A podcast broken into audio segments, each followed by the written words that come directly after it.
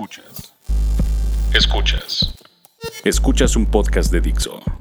Escuchas Creative Talks. Creative Talks. El podcast donde hablamos de creatividad, futuro, innovación, medios, disrupción y emprendimiento.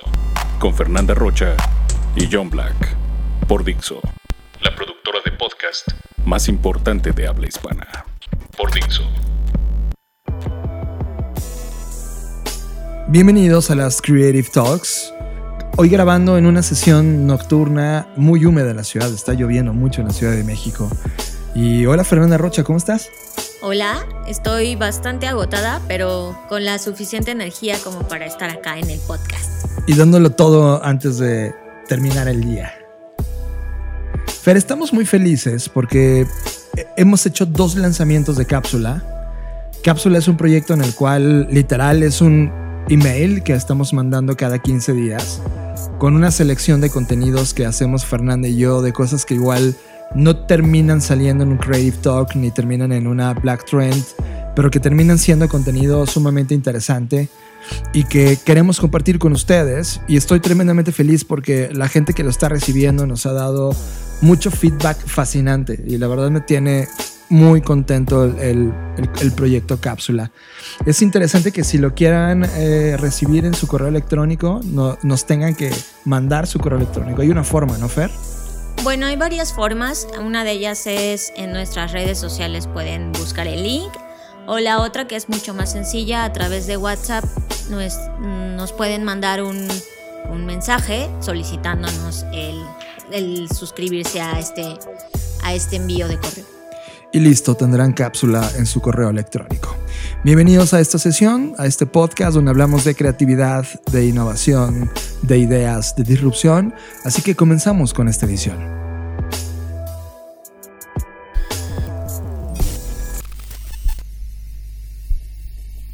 Las líneas del espacio y el tiempo colapsaron y ahora estás aquí. Bienvenidos humanos a este podcast que habla de tecnología, arte, diseño, creatividad, futuro, emprendimiento, contenido, cultura digital y cyberpunk. Bienvenidos a las Creative Talks Podcast, un podcast presentado por Blackbot, la compañía que diseña el futuro. Creative Talks es parte del movimiento global Creative World. Creative World. I try to convince people to slow down, slow down AI, to regulate AI. This was futile. I tried for years. Nobody listened. Nobody listened. Nobody listened. Tema de la semana.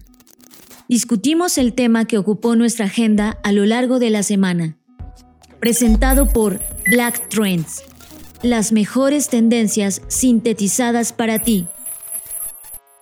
Fer, ya he platicado un poco de estas historias, pero ahora voy a contar con detalle una cosa importante definitivamente haciendo como un repaso de un poco mi vida, mi gran momento de digital, mi gran momento en el que comencé a entender todo esto fue en 1997. Fue un año en el que conocí y disfruté por primera vez la revista Wired, revista que seguimos coleccionando y leyendo y cuidando. Ese mismo año vi muchísimo cine y disfruté de mucha música, pero sobre todo leí una reseña de un libro que me marcó para siempre y Doru, libro que ya hemos platicado de William Gibson y que marcaba todo un contexto en esta novela de ciencia ficción ambientada en este futuro posmoderno y distópico, donde las entidades artificiales o digitales eran los reyes del contexto social, político, económico y artístico, realmente me marcó. Fue también la primera vez que leí sobre el futuro, pero al mismo tiempo me volví escéptico y pensé, eso nunca va a pasar. Un año después, en 1998, Damon Albarn y Jimmy Hewlett lanzaron Gorilas y ya he platicado esta historia también de cómo ver este libro, este Idoru, ahora metido en la vida real, me, me transformó. Fue en el 2001 cuando me impresioné totalmente, cuando vi la, la película Final Fantasy de Spirits Within Recuerdo al director Hironobu Sakaguchi visitar la universidad que yo estaba estudiando Y él llevó a varios de sus animadores y nos platicaba de esta técnica desarrollada y del software utilizado en Maya, que era este software que revolucionó la industria del cine y la animación.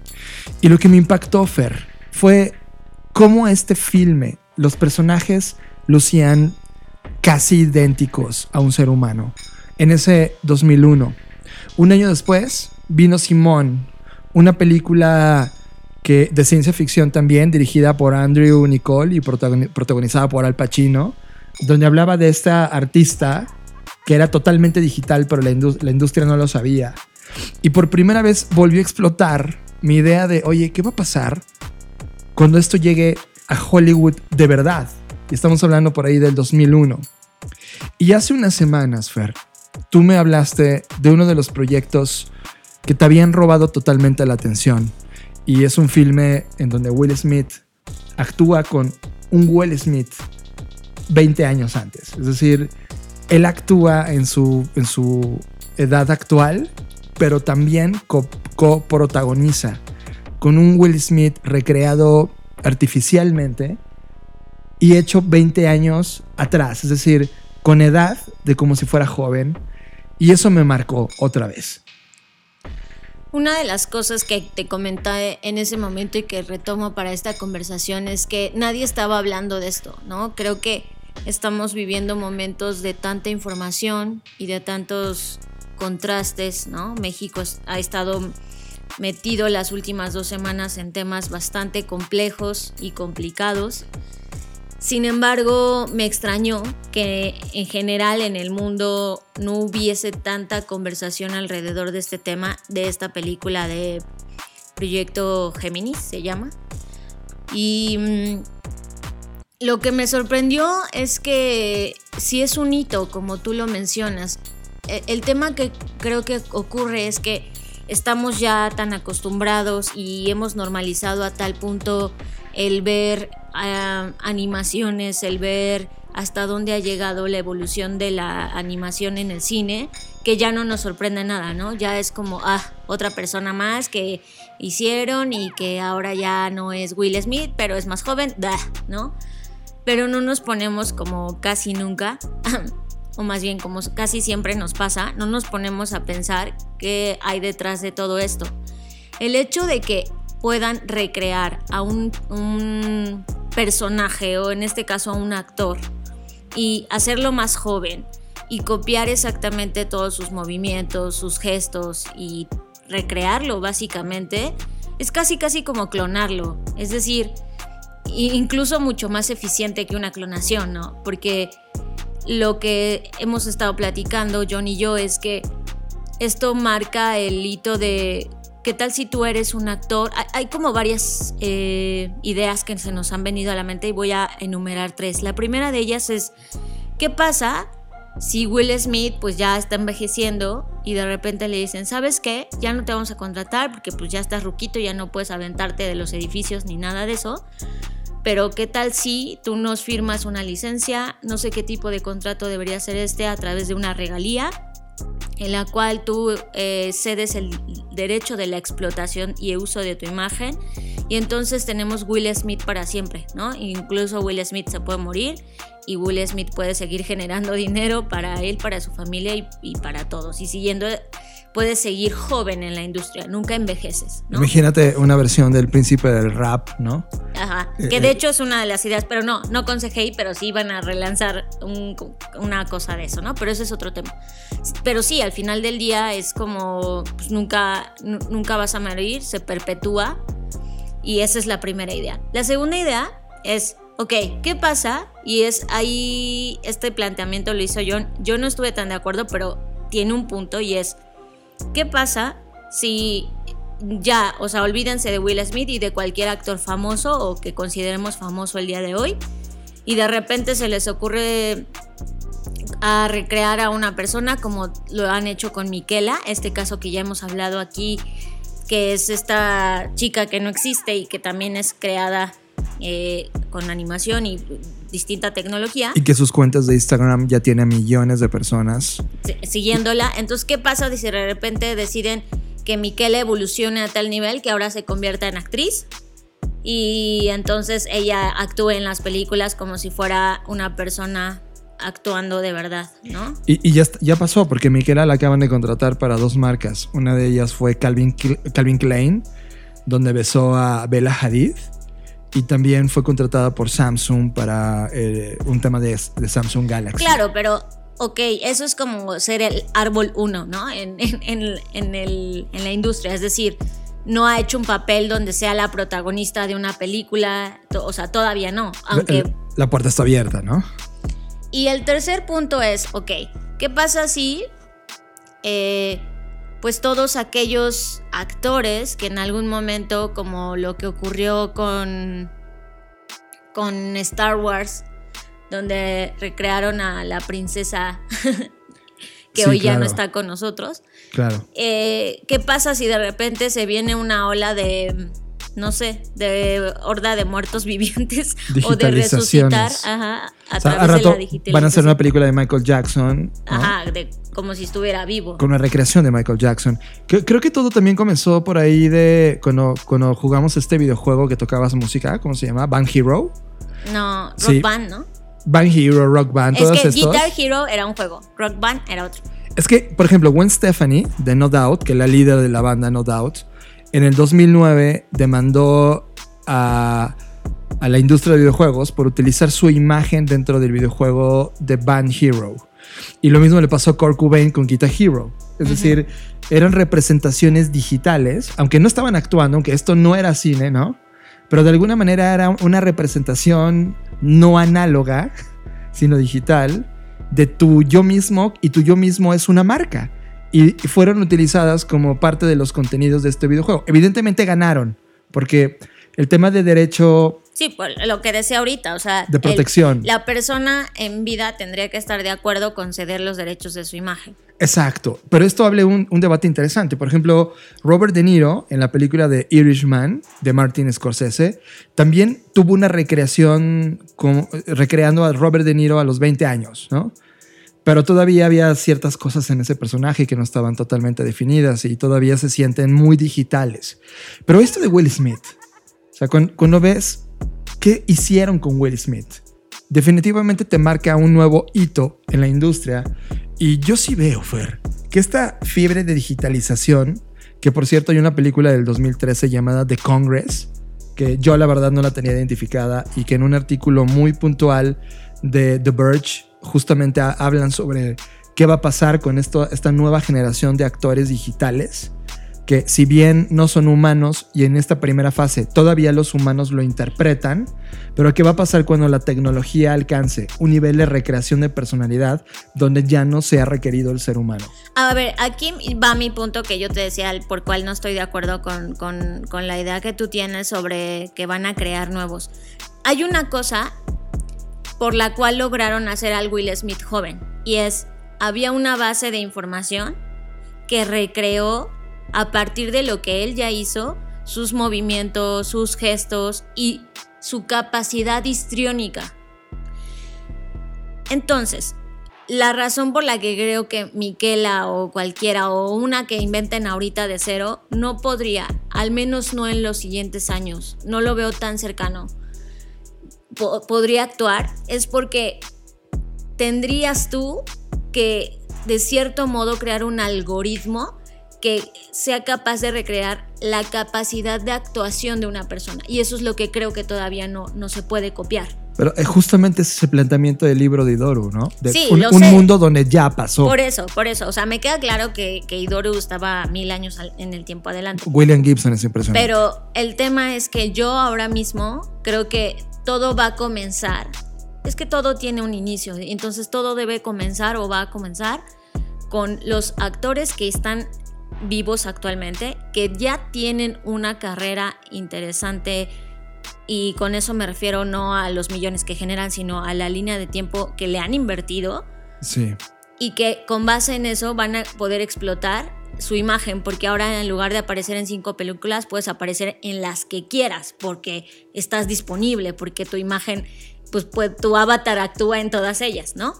Entonces, creo que vamos a empezar por ahí yo, yo sí creo que vamos a comenzar por ahí y además sí hay un principio básico de personas, de mortales, de, de, sensibilidad humana, que es tú te reconoces. O sea, el tema de actuar es el reconocimiento del personaje con lo que tú tienes como un bagaje personal, ¿no? O sea, el tema que ha provocado ahorita el hype de, de Joker es justo eso, es como hay actitudes, hay cosas que tú las tomas y dices, güey, yo haría esto, o güey, qué feo, o güey, qué chido, lo que sea, ¿no?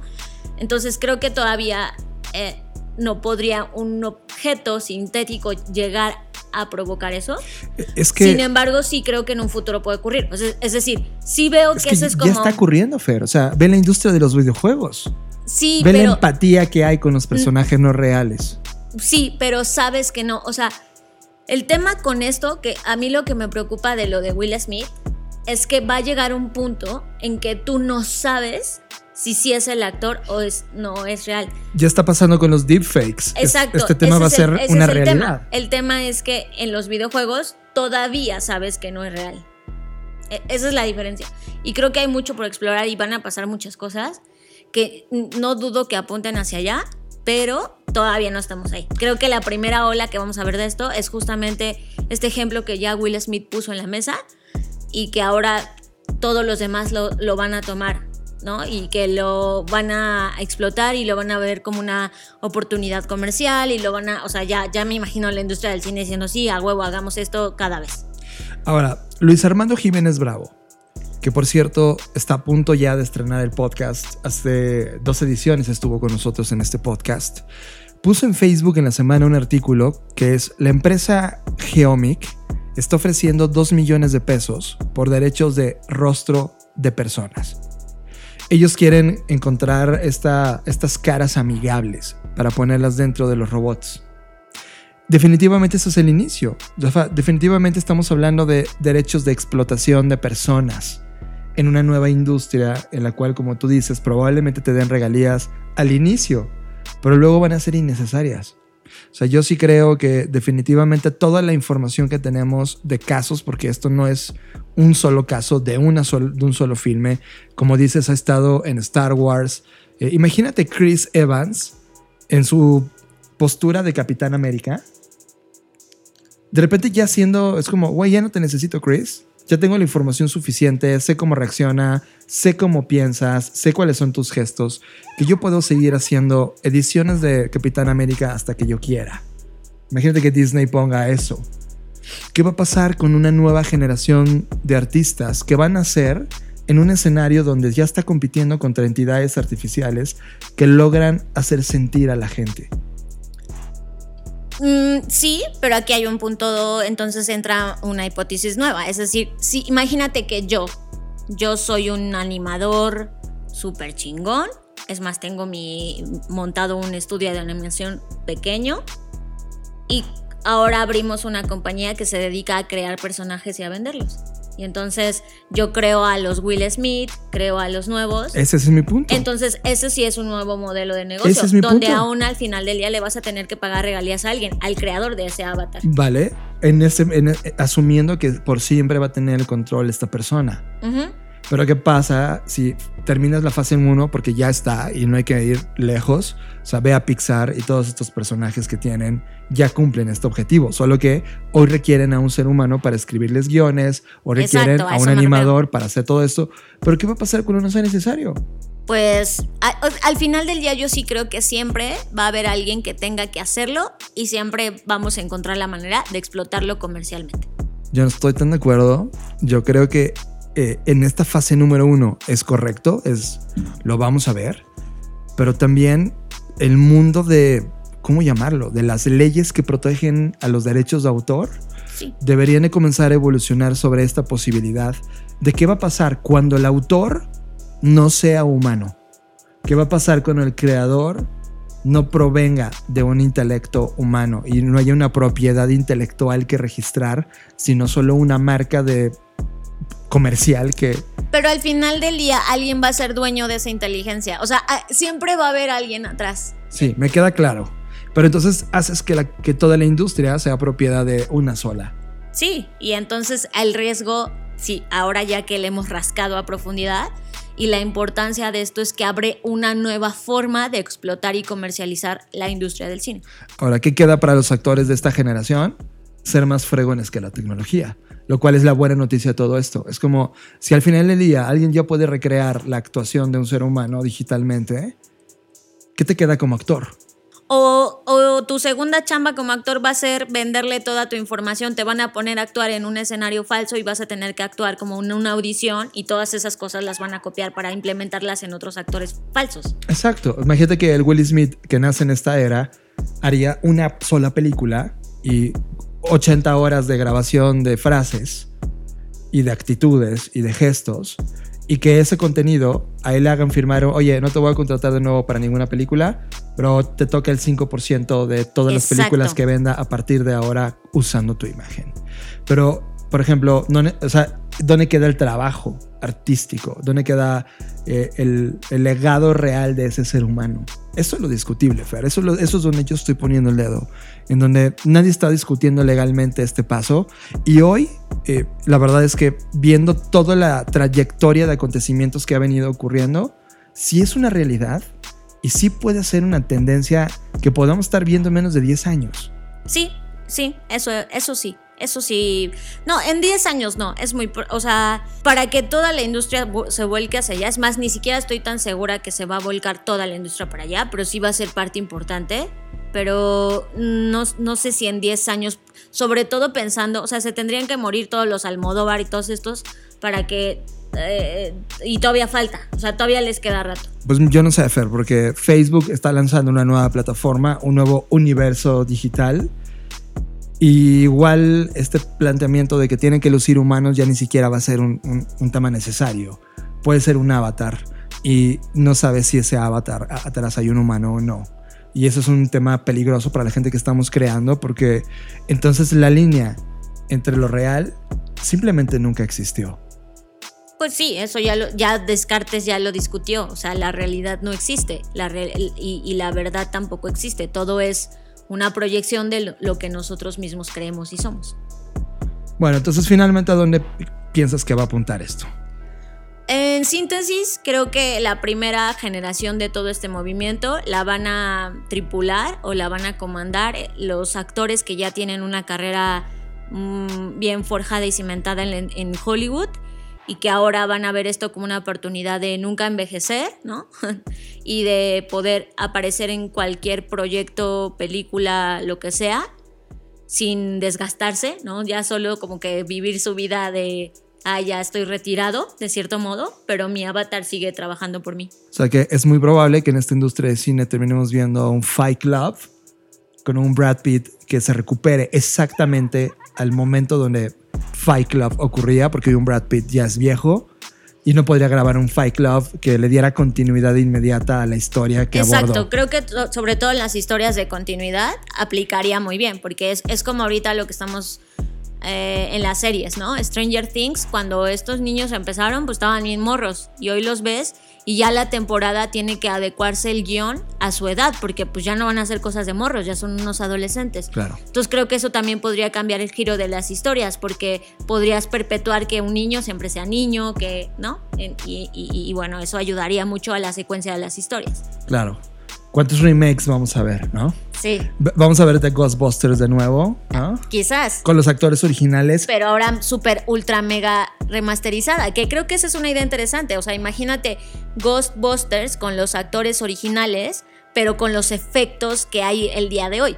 Claro, es algo que sí la gente pagaría. Sí, total. Ver a Bill yo Murray ya, yo ya quiero ir, yo ya me emocioné. hacia allá va, y esa es la primera generación de lo que sigue. Sí, eso es lo que creo que sí. Ok, pues ya está. Nosotros diseñadores de futuro estamos viendo estos escenarios y creo que es el tema central. Ahora, quiero cerrar solo con un tema interesante respecto a este tema.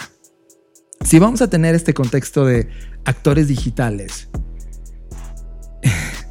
y esto me lleva a debatir con Fer, ¿No será esto solamente el escenario preparativo para el fin del cine como lo conocemos? No, es que creo que eso es un error que hemos cometido como humanos. Siempre estamos diciendo que es el fin. Está bien y es parte de nuestro discurso y nuestra narrativa porque sabemos al final del día que vamos a morir. Entonces, si hay una nuestro horizonte de tiempo está medido por eso. Entonces siempre decimos, güey, esta es la muerte de la tele, esta es la muerte del radio. Y siempre andamos con esas tonterías. La verdad es que yo siento que no va a ser la muerte ni del cine, ni de los videos, ni nada. Simplemente como todo en el universo, esto es una evolución, va a evolucionar, pero están, siempre están, si te das cuenta, siempre están, y eso lo voy a tocar en mi próximo reporte de tendencias, siempre están los, los que se aferran. Es más, si ahorita saliéramos a la calle, imagínate que te metes a la colonia Doctores, a estas colonias donde está el este de la lucha libre, ¿no? Esas colonias como populares donde, donde parece que el tiempo todavía no ha pasado tan rápido si tú le escarbas tantito, quitas dos, tres piedras, te vas a topar al que es fan from hell de, del rock en español, este, del, del, del rock sesentero, ¿no? Siempre hay esta gente que se aferra, porque hay una parte de nosotros que siempre se va a aferrar a lo seguro, a lo conocido, a lo que... Entonces creo que eso es lo que hace que algunas cosas prevalezcan y no se mueran del todo, simplemente evolucionan. Y al final del día hay un punto en el que regresan. En unos 100 años me imagino a alguien haciendo un podcast o la versión de los en 100 años de lo que vaya a ser un podcast diciendo, es que hoy estamos volviendo al tema del cine con humanos, ¿no? Siempre, siempre tendemos a regresar Siempre tendemos. Entonces, eso, eso es lo que hace que las cosas no mueran. Por más catastróficos que pensamos de, ay, se va a morir el cine. No se va a morir, va a evolucionar. Y va a haber una gran parte que comercialmente va a evolucionar hacia allá, sí. Pero también va a haber otra parte que, que pasa con todas estas productoras que hoy están emergiendo y que no van a tener el dinero, porque, ojo, esta tecnología en este momento no cuesta cinco pesos. Entonces, creo que como todas las olas de de hype o de cualquier esta curva de producto que pongas en la mesa apuntan a ahorita es una tendencia que está increciendo, que va a tener un momento clímax, pero que al mismo tiempo que esa ola está emergiendo hay otras olas pequeñas que prevalecen y mantienen el tema del cine vigente como ha ocurrido con otros medios. ¿Ustedes qué opinan? Mándenos un mensaje de voz y recuerden que tenemos su voz. Tu voz este es el espacio para escuchar tus ideas, consejos u opiniones. Solo déjanos un mensaje de voz al WhatsApp 5583-695959. Déjanos un mensaje de voz. Esta es tu voz. Una de las preguntas más importantes de la humanidad es, ¿qué sigue en el futuro? ¿Qué sigue en el futuro? Durante siglos, Pensadores, científicos, filósofos, escritores de ciencia ficción, analistas sociales y sabios han intentado imaginarlo, escribirlo, plasmarlo y compartirlo. En Blackbot hemos estado estudiándolo por años. Hemos creado narrativas, prospección, creado historias de futuro, intentando crear una metodología científica que nos permita entenderlo. Y ahora queremos hacerte una pregunta. ¿Qué harías? ¿Qué harías? si podemos mostrarte el futuro antes que nadie? Pues eso es lo que haremos. FBS Future Business and Strategy. Próximamente. Prepárate para diseñar el futuro. FBS Future Business and Strategy. Estás escuchando Creative Talks Podcast. Libros. Somos adictos a los libros y te traemos la reseña de lo que estamos leyendo actualmente. Libros es presentado por Katana, el primer Creative Planner para mentes creativas. En varias ocasiones, la gente nos pregunta a mí y a John qué clase de libros leemos y qué libro les recomendamos siempre es un lío porque cuando alguien me dice, oye, Fer, recomiéndame un libro, es como, pues, ¿cómo te voy a recomendar un libro si no te conozco? No sé qué te gusta. Es como, para mí es esas preguntas incómodas de, hola, cásate conmigo. Es como, wait, no te puedo recomendar un libro ni casarme contigo en el primer mensaje, lo siento. Entonces, eh, pero aquí, en este podcast, sí nos damos chance de recomendar libros porque recomendamos libros que tienen que ver con creatividad. Así que la siguiente vez que nos pregunten, pregúntame hay que hacer preguntas inteligentes. Esa es una crítica que tengo contra ustedes. Definitivamente. Siempre hacemos preguntas muy, muy tontas y muy básicas y preguntas que le podrías preguntar a Google y que seguro Google tiene mejores respuestas que yo. Entonces, hay que hacer buenas preguntas. Si quieres preguntar qué libro leer, entonces di, oye, ¿sabes qué? Estoy interesado en el tema de los negocios. ¿Qué libro me recomiendas? Eso es muy diferente a que me digas, recomiéndame un libro. Pues, el vaquero, güey. O sea, no tengo idea. Entonces, pero bueno, así, después de ese paréntesis, y de esta catarsis de ya no me están preguntando si no me hacen preguntas si quieren un libro escuchen Creative Talk. Exacto para más fácil. Bueno, y para todos aquellos que dicen, ay, es que a mí me dan hueva los libros que tienen muchas letritas porque no me gusta leer, porque hoy en día leer ya es parece como un acto heroico, ¿no? O sea, ya la gente no quiere leer y quizás después voy a hablar de eso en las Black Trends, de cómo está cambiando nuestro cerebro esto. Uy, voy a decir una frase que leí, no me recuerdo quién, que dice, México, el país sabio del que todos opinan algo, pero solamente leen un libro al año. Exacto. Bueno, ese es otro tema.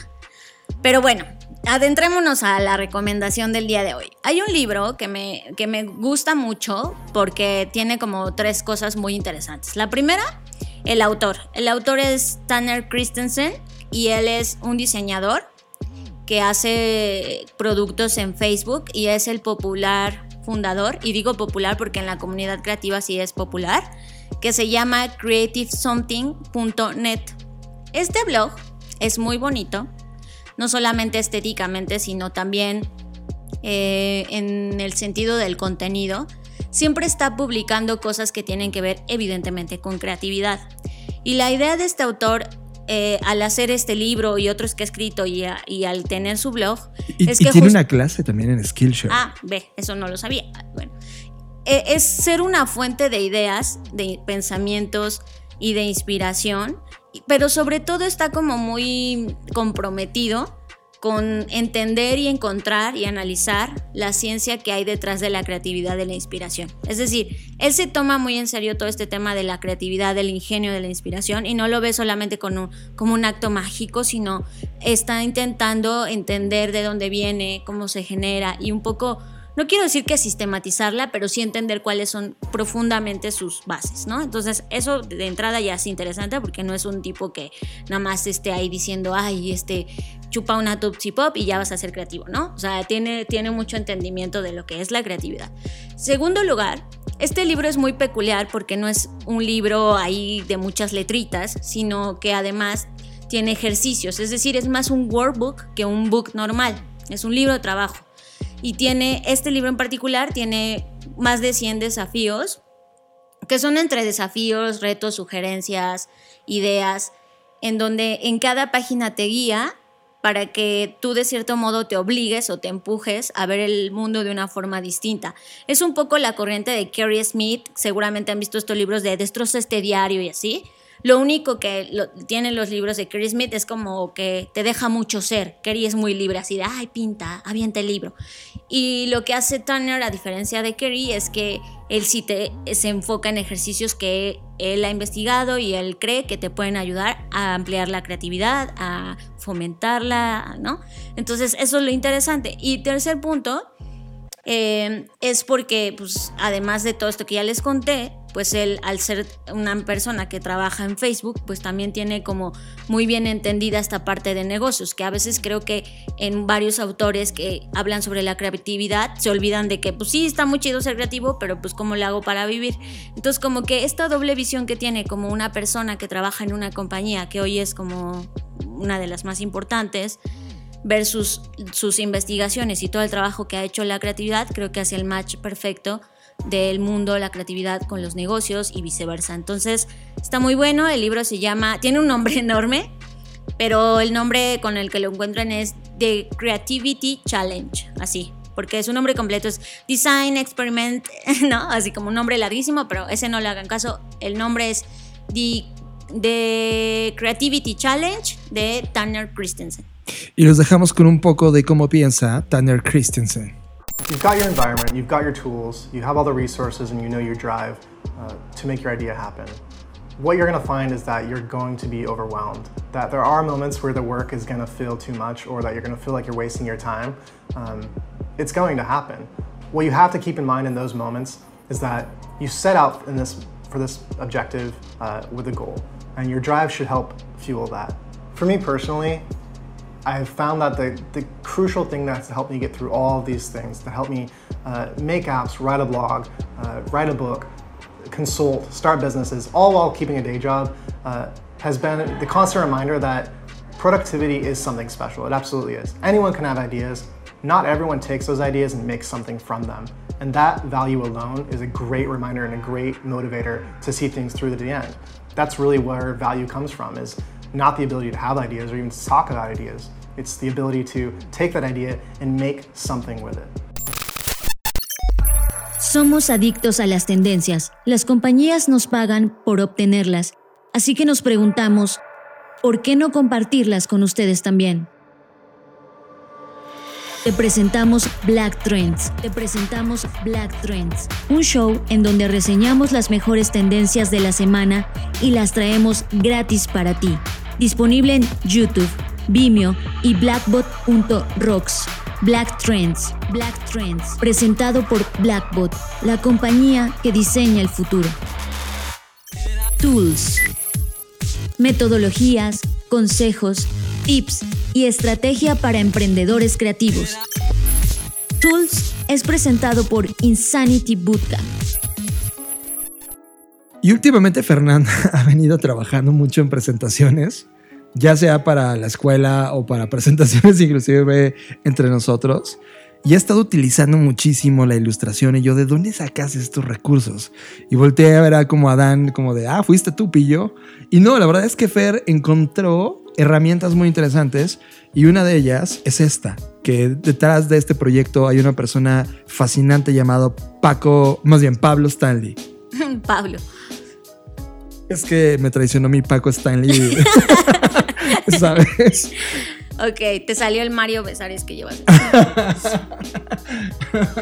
Bueno, el punto es que eh, este, estos eh, recursos, porque así se puede llamar, me choca llamarle recursos porque suena como todo un proceso industrial que ya no quiero perpetuar, pero bueno, son, son estas librerías de imágenes prediseñadas, en este caso ilustraciones, que están divinas porque están como, tienen esta composición como bold, ya saben, con las líneas muy marcadas, como si lo hicieras con un marcador o con un plumón.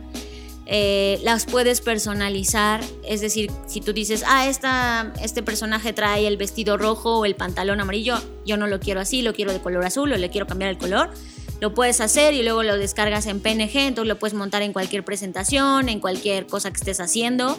Y se me hace pues un recurso muy, muy fácil de usar y como que también ayuda a fomentar esto, porque me pasó algo muy chistoso que es, así como John se dio cuenta que estaba haciendo estas imágenes y me preguntó de dónde las había este, sacado, también en la escuela a mí me preguntaron de dónde las había sacado, entonces creo que también se corre la voz de que eh, pues está este trabajo de este artista o de este ilustrador y pues eso está padre. Y además creó esta biblioteca de ilustraciones, todas dibujado a mano y la llamó Open Doodles y la lanzó de forma gratuita bajo una licencia de Creative Commons y todo el mundo lo puede utilizar y utilizar y, colocar en proyectos que ellos quieran. Es decir, está haciéndole una, una aportación al mundo creativo porque él es un defensor del diseño abierto e incluso explica que cuando era joven y quería entrar a este tema de diseño digital, pues no tenía dinero. Entonces tuvo que piratear software, robarse desde revistas tecnológicas para empezar a aprender habilidades y tener alguno de estos recursos disponibles a la mano.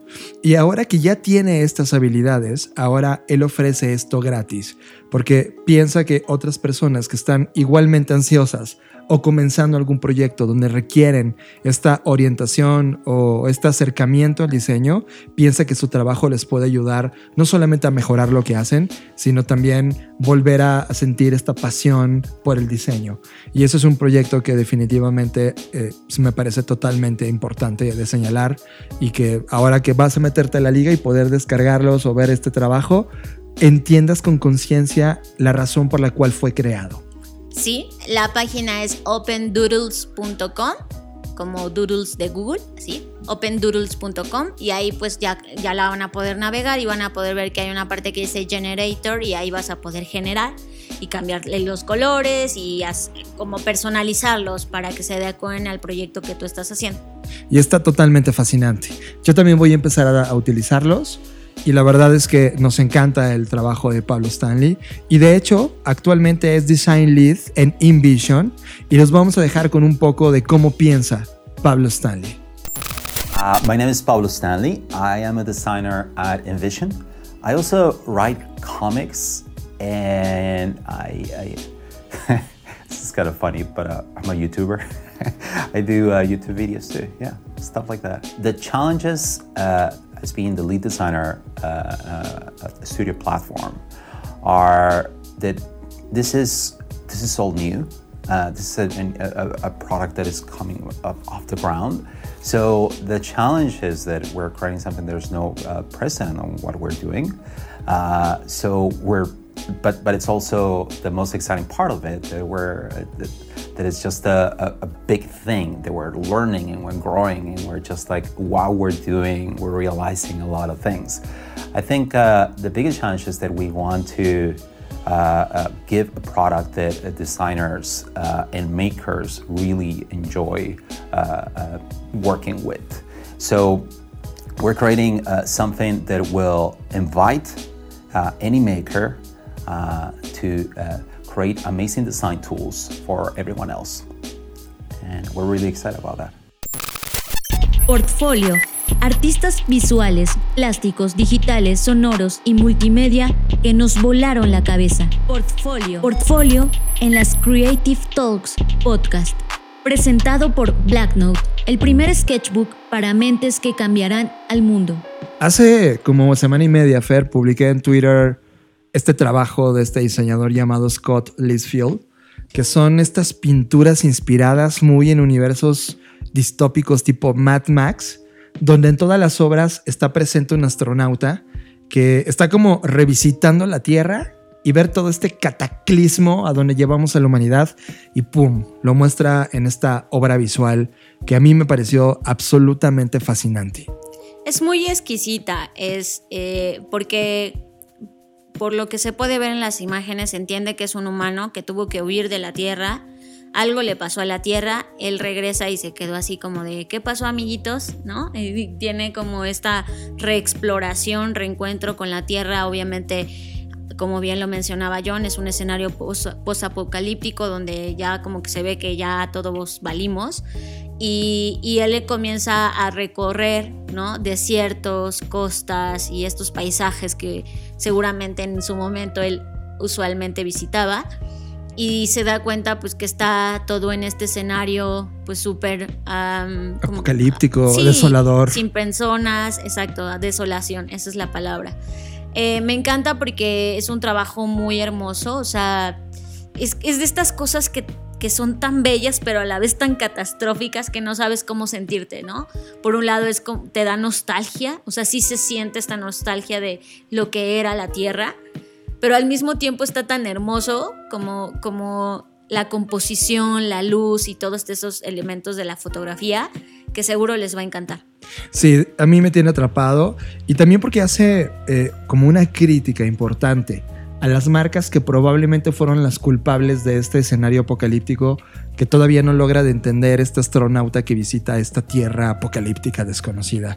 Y creo que eh, más allá de un trabajo netamente eh, exploratorio a un tema de desolación apocalíptica, sí te sienta, a mí me vibra porque es como de, ok, este es un, es un, espejo al futuro desde el punto de vista de un artista.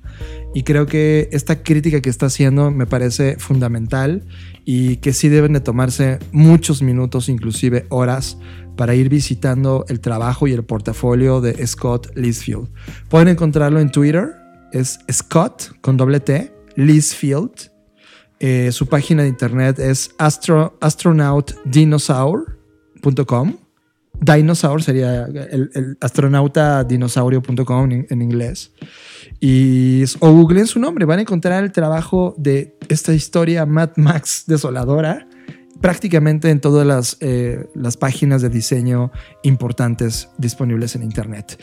Nos parece un trabajo relevante y disfruten el trabajo de Scott Lisfield. Estás escuchando Creative Talks Podcast. Entrevista.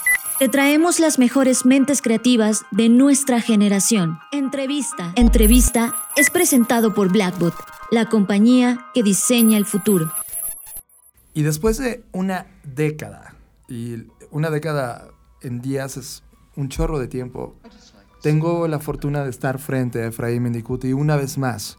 Antes de iniciar, quiero decirles que Efraín Mendicuti, Mendicuti es de esas personas que me inspiraron a ser el ser humano que soy hoy. Cuando veía la industria, cuando veía quién estaba jugando, qué posturas, qué ideologías había.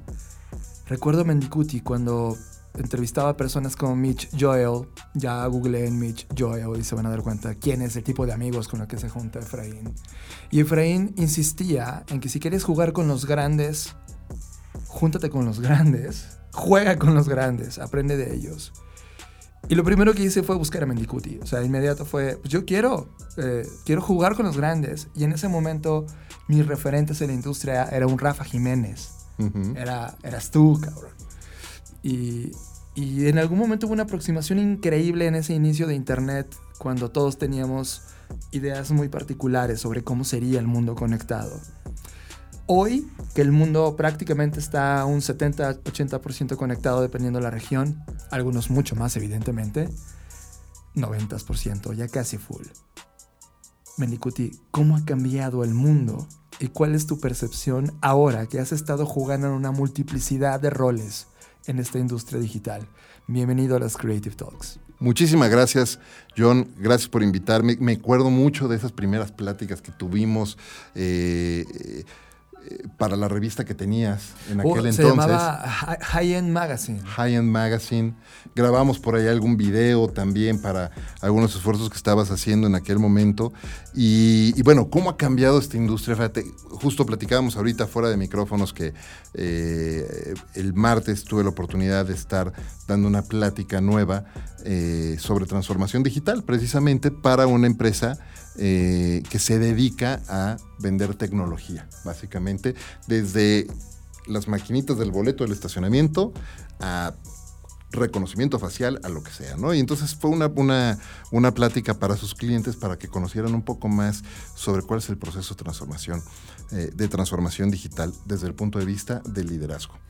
Pero eh, antes de entrar en eso, justo para contestarte cómo ha cambiado al inicio de la plática les decía, cuando tú piensas en transformación digital y piensas en la forma en la que nos ha tocado vivir en carne propia todo este proceso en los últimos, en mi caso, 25 años ya. Eh, ¿no? Y bueno, en otros casos como Rafa que mencionabas, Rafa tendrá 30 por lo menos haciendo esto. Totalmente.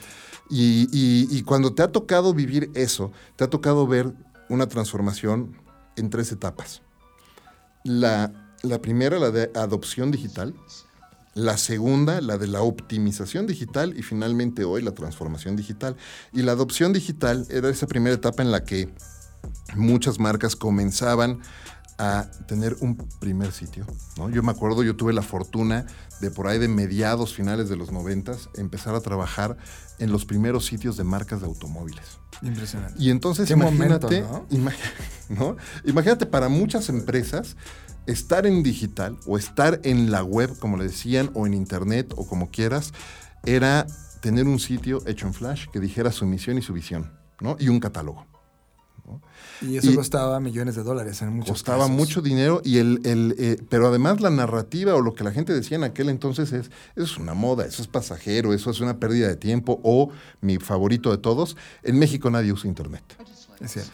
¿no? ¿Cómo ha cambiado esa narrativa hoy? ¿No? 30 años después o 25 años después, en la que en México en particular el 70% de la población arriba de los 6 años de edad estamos conectados todos los días, pasando más de 8 horas metidos en la red todos los días. Y con distintos dispositivos. Con distintos dispositivos. Y la otra, cómo ha cambiado en la que en una época, en aquel entonces, platicábamos de la llave en sus orígenes de, hace muchísimo, ¿no? Y a ver la Interactive Advertising Bureau para los que estén como diciendo, ¿qué están hablando? ¿De qué están hablando esto, este par de locos? La, la IAB o Interactive Advertising Bureau básicamente es la asociación que agrupa a los distintos jugadores en el espacio de plataformas digitales, medios digitales, agencias, etc. Y cuando se empezó la IAB, el primer estudio de inversión publicitaria en medios digitales que lanzó la IAB, te estoy hablando de hace 14 años o 15 años. ¿Con Bianca fue? Fue con Bianca, con Bianca Lowe. Saludos a Bianca Lowe. Eh, con Bianca Lowe, Pablo Pozo. Claro, claro. Eh, y, y el primer estudio que se hizo arrojaba que menos del 2% del total de la inversión publicitaria en México se destinaba a medios digitales. O sea, irrisorio. Hoy. O sea, gastaban más en refrescos estos. Sí, sí, en el servicio de. de claro, de- catering ¿no? dentro de En- la agencia, medios. Hoy día, hoy día, dependiendo de las marcas, el rango de inversión publicitaria pu- y, y en- de, de- de- de inversión en ventas y en marketing digital ah, va entre el 30 y el 50% de los presupuestos, dependiendo de las marcas y de cada organización. Pero estás hablando de arriba del 30%. Entonces ha cambiado muchísimo, ¿no? La, la- eh, la industria ha cambiado muchísimo la forma en la que se entienden las plataformas digitales. ¿Y qué ha sucedido? Que pasamos de esa etapa de la adopción digital a una etapa de optimización digital en la que las empresas empiezan a utilizar las distintas plataformas digitales que existen para apoyar sus modelos tradicionales de negocio. Es Ese decir, es- ese es el quiebre. ¿no? Exacto. Y empiezan a utilizar distintas plataformas para generar más prospectos o generar más leads, traer nuevos clientes, mantenerse mejor comunicados con sus empleados. Eh, entonces surgen plataformas como Twitter, surgen plataformas como Facebook, surgen plataformas como Slack para mantenerte como, eh, eh, en un espacio colaborativo.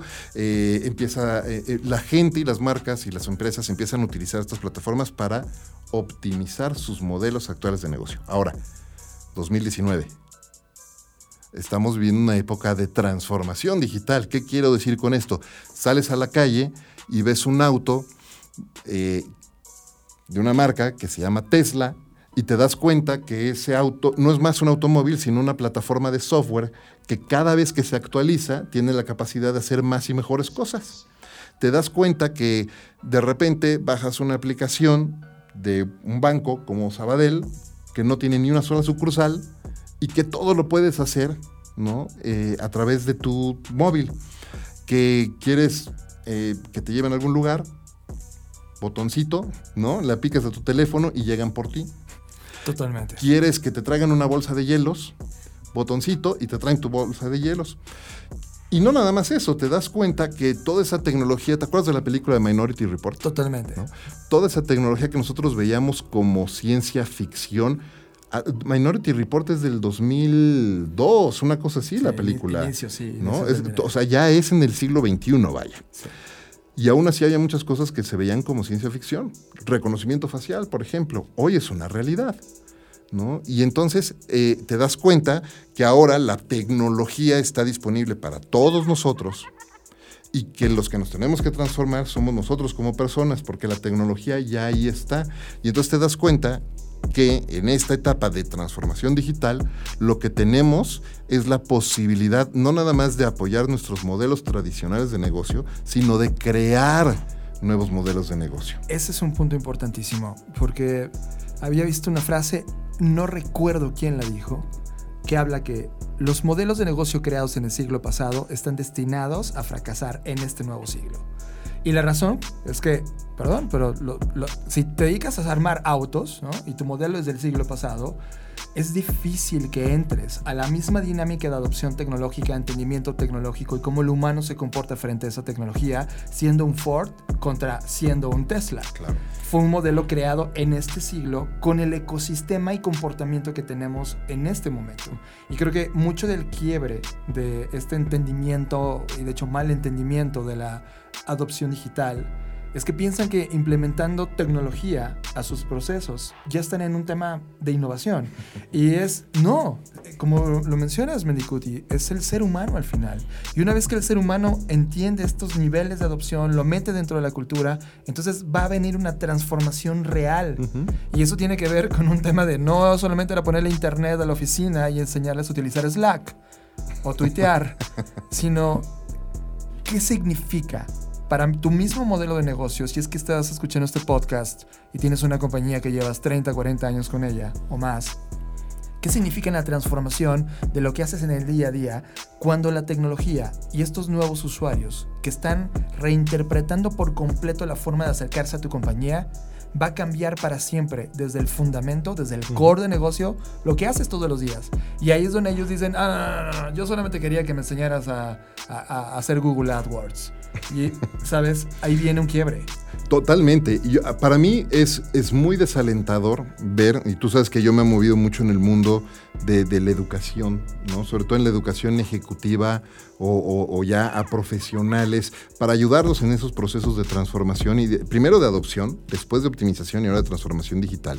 Pero eh, te encuentras de repente en casos de personas que lo que quieren es el papelito de que tomó el diplomado o hizo la maestría y lo que quieren, y me he enfrentado a, conversa- a discusiones enteras con CEOs de empresas que literal me han dicho, es que no me enseñes el pensamiento, quiero que me digas cómo hacer Twitter Ads.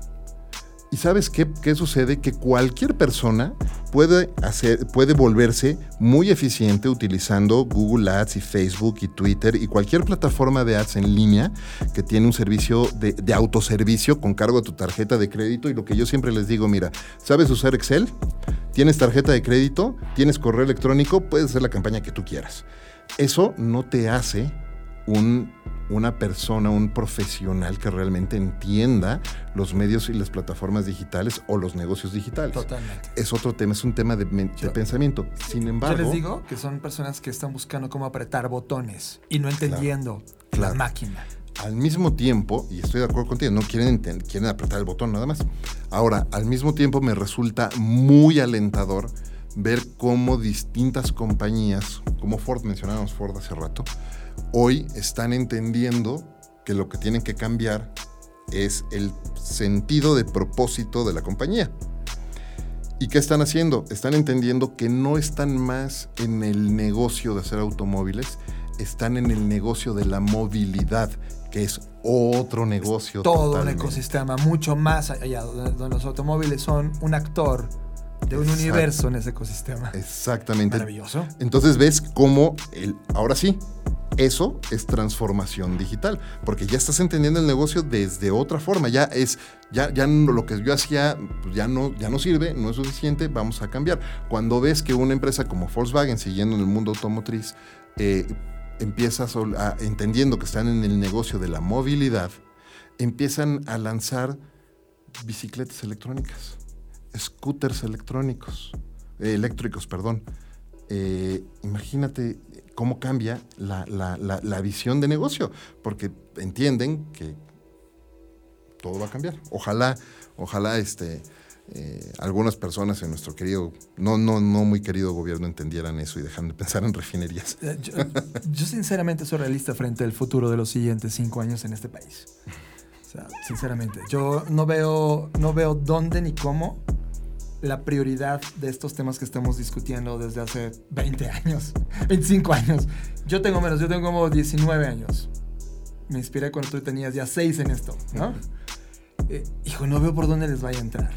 Lo que sí va a pasar es que viene un tema global que es un tema de discusión que nos va a tocar a todos en todos los países donde estemos. Sí, la recesión es un tema que nos va a poner a cuestionar el cómo estamos haciéndolo.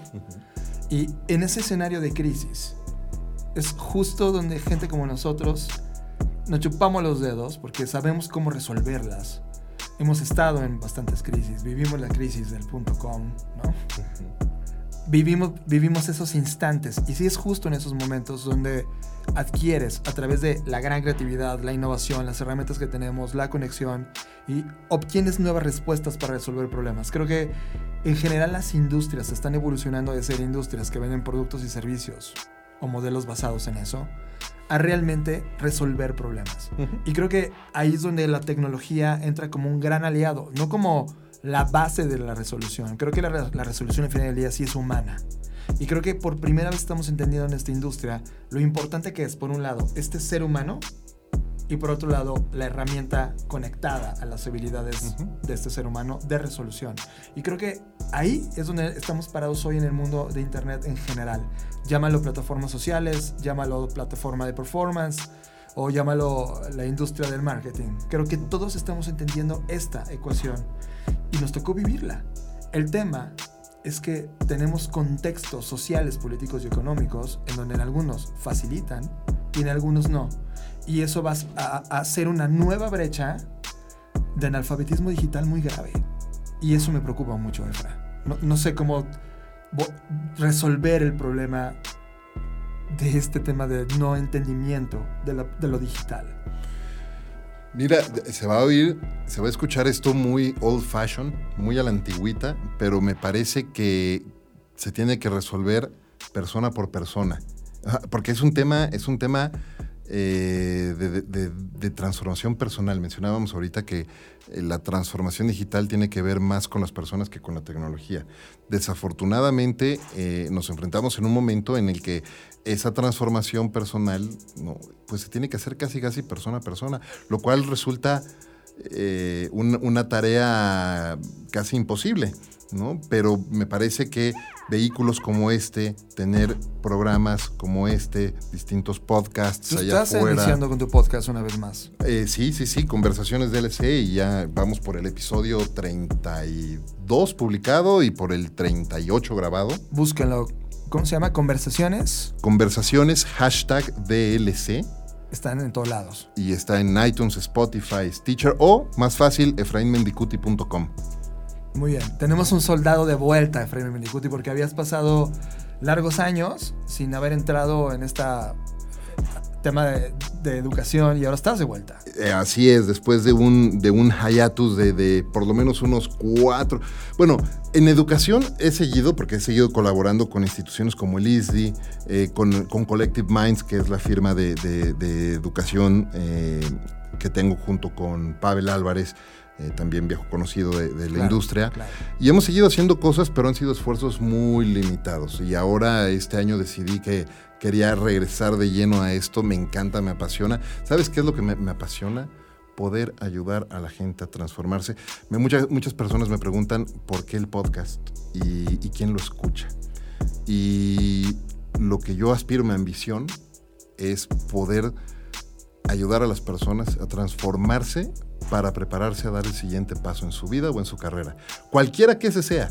Puede ser, quiero una promoción en mi trabajo, quiero independizarme, quiero abrir una empresa, quiero mover otra empresa, quiero algo en mi vida personal. El poder eh, ayudar a las personas a entender lo que muchos líderes de pensamiento, de negocios, de cultura, de educación, eh, han hecho ya y entender cómo ellos hacen eso y, sus hábitos y sus mejores prácticas y sus rutinas y ponerlos allá fuera al servicio de los demás, ese es el propósito de, de, este podcast.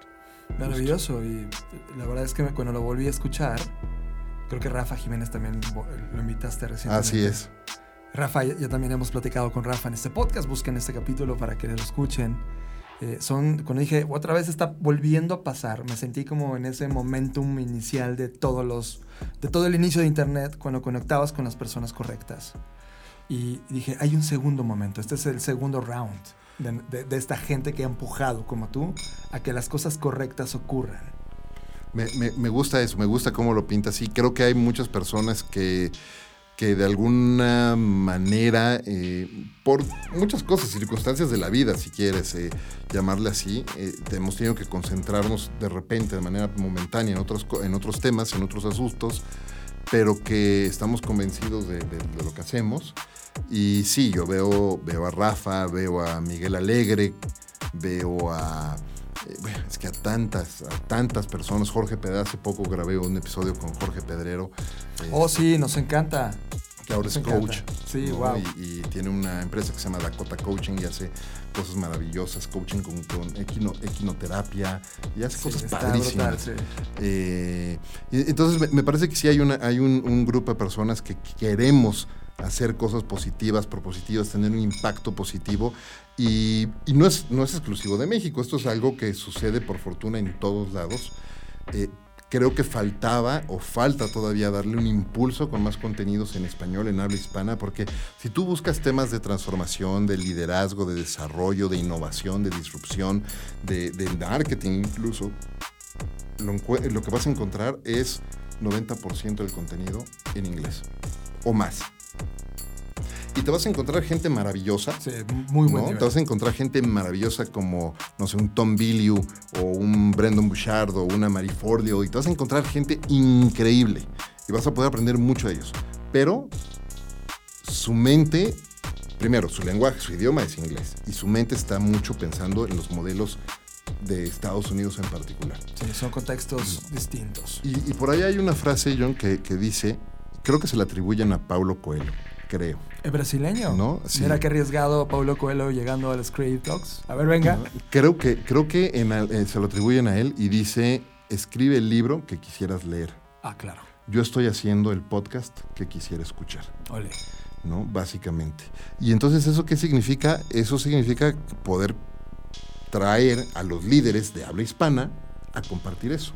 Y entonces cuando veo que tú junto con Fer están haciendo Creative Talks, cuando veo que un oso traba está haciendo también eh, cracks y descubro que hay otras plataformas y otros, eh, eh, otros talentos allá afuera generando sus contenidos, te llena de energía y dices, claro, buenísimo, tenemos que seguir construyendo este, este ecosistema y tenemos que, empezar a mo- demostrar que en, en el mundo de habla hispana, en América Latina y en México en particular, habemos grandes, grandes líderes que sabemos hacer las cosas bien, que podemos hacer las cosas bien y que lo que necesitamos es darnos fo- foros, eh, darnos foro entre todos.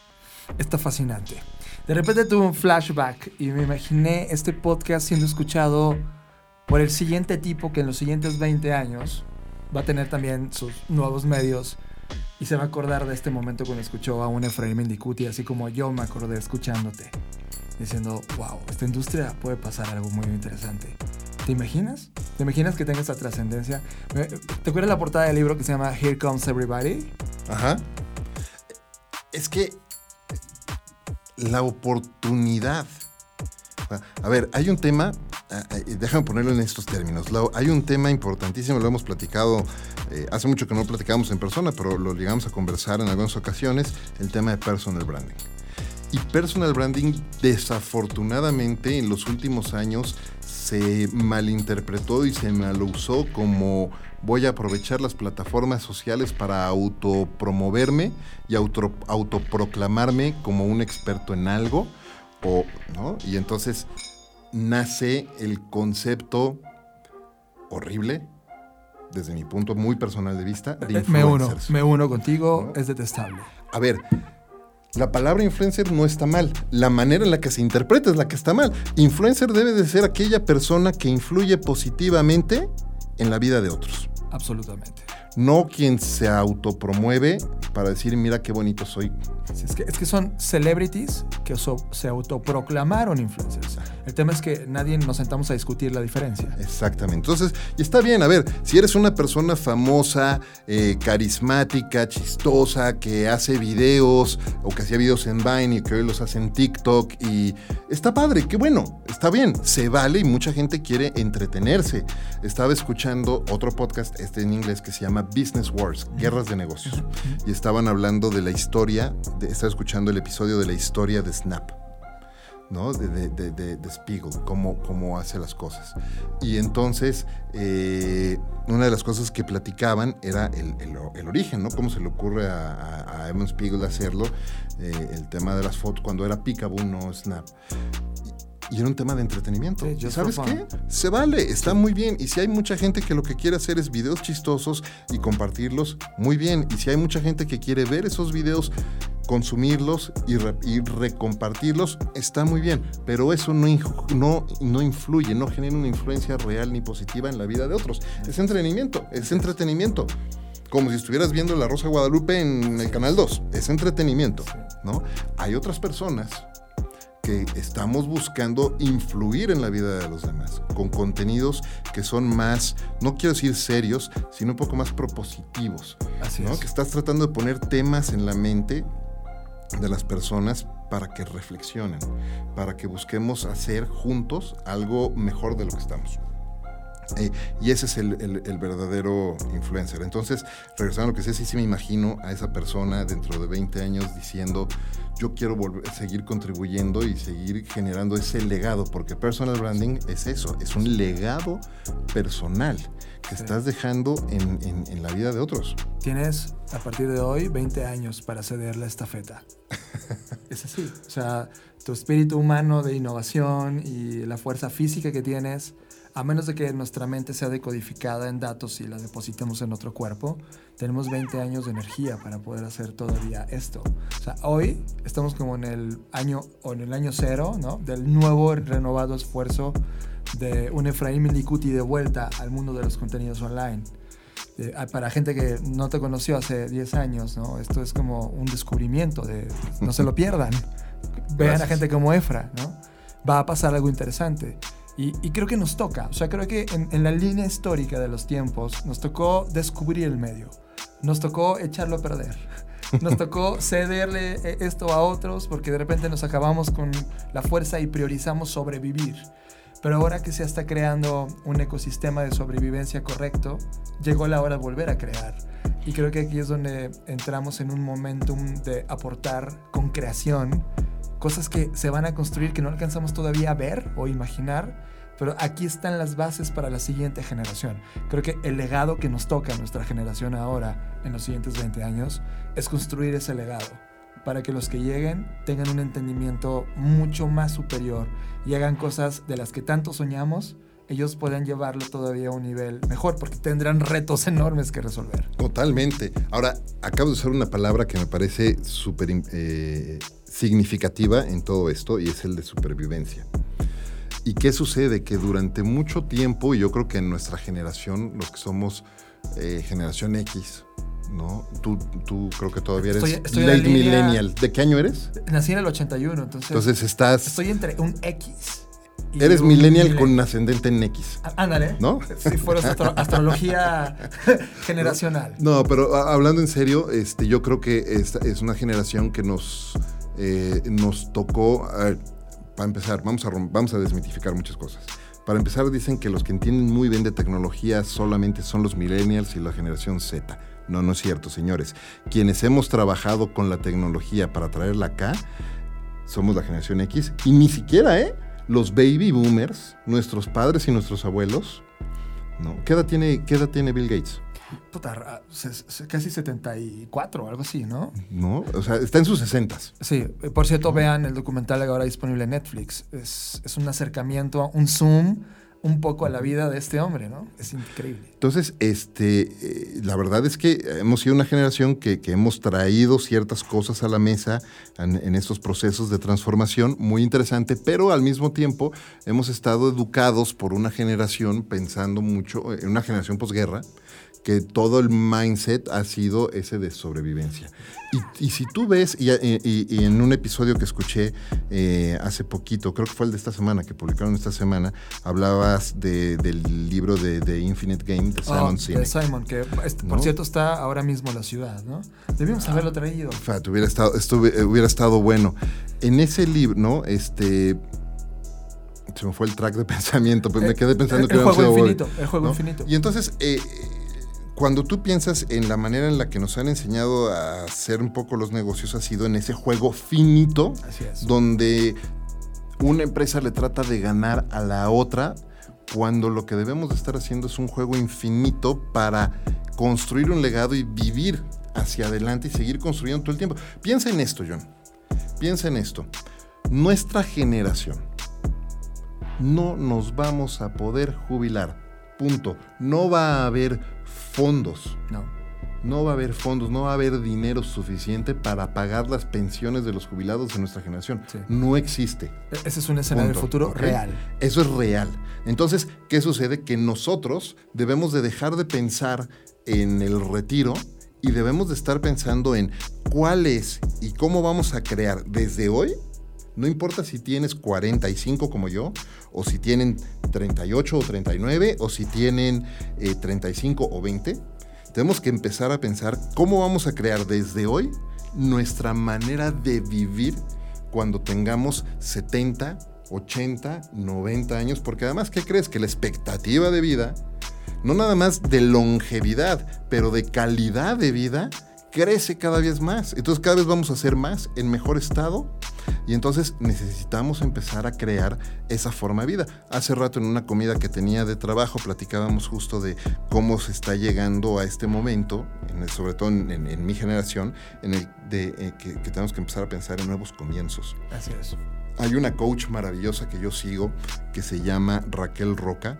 Eh, la estoy invitando a, conversaciones. Ojalá la puedas invitar acá a Creative Talks también. Ella está en España y maneja dos términos que a mí me encantan. El término de nomads y el término de silver surfers. Nomads es una combinación, de palabra compuesta entre no de conocimiento y nómadas.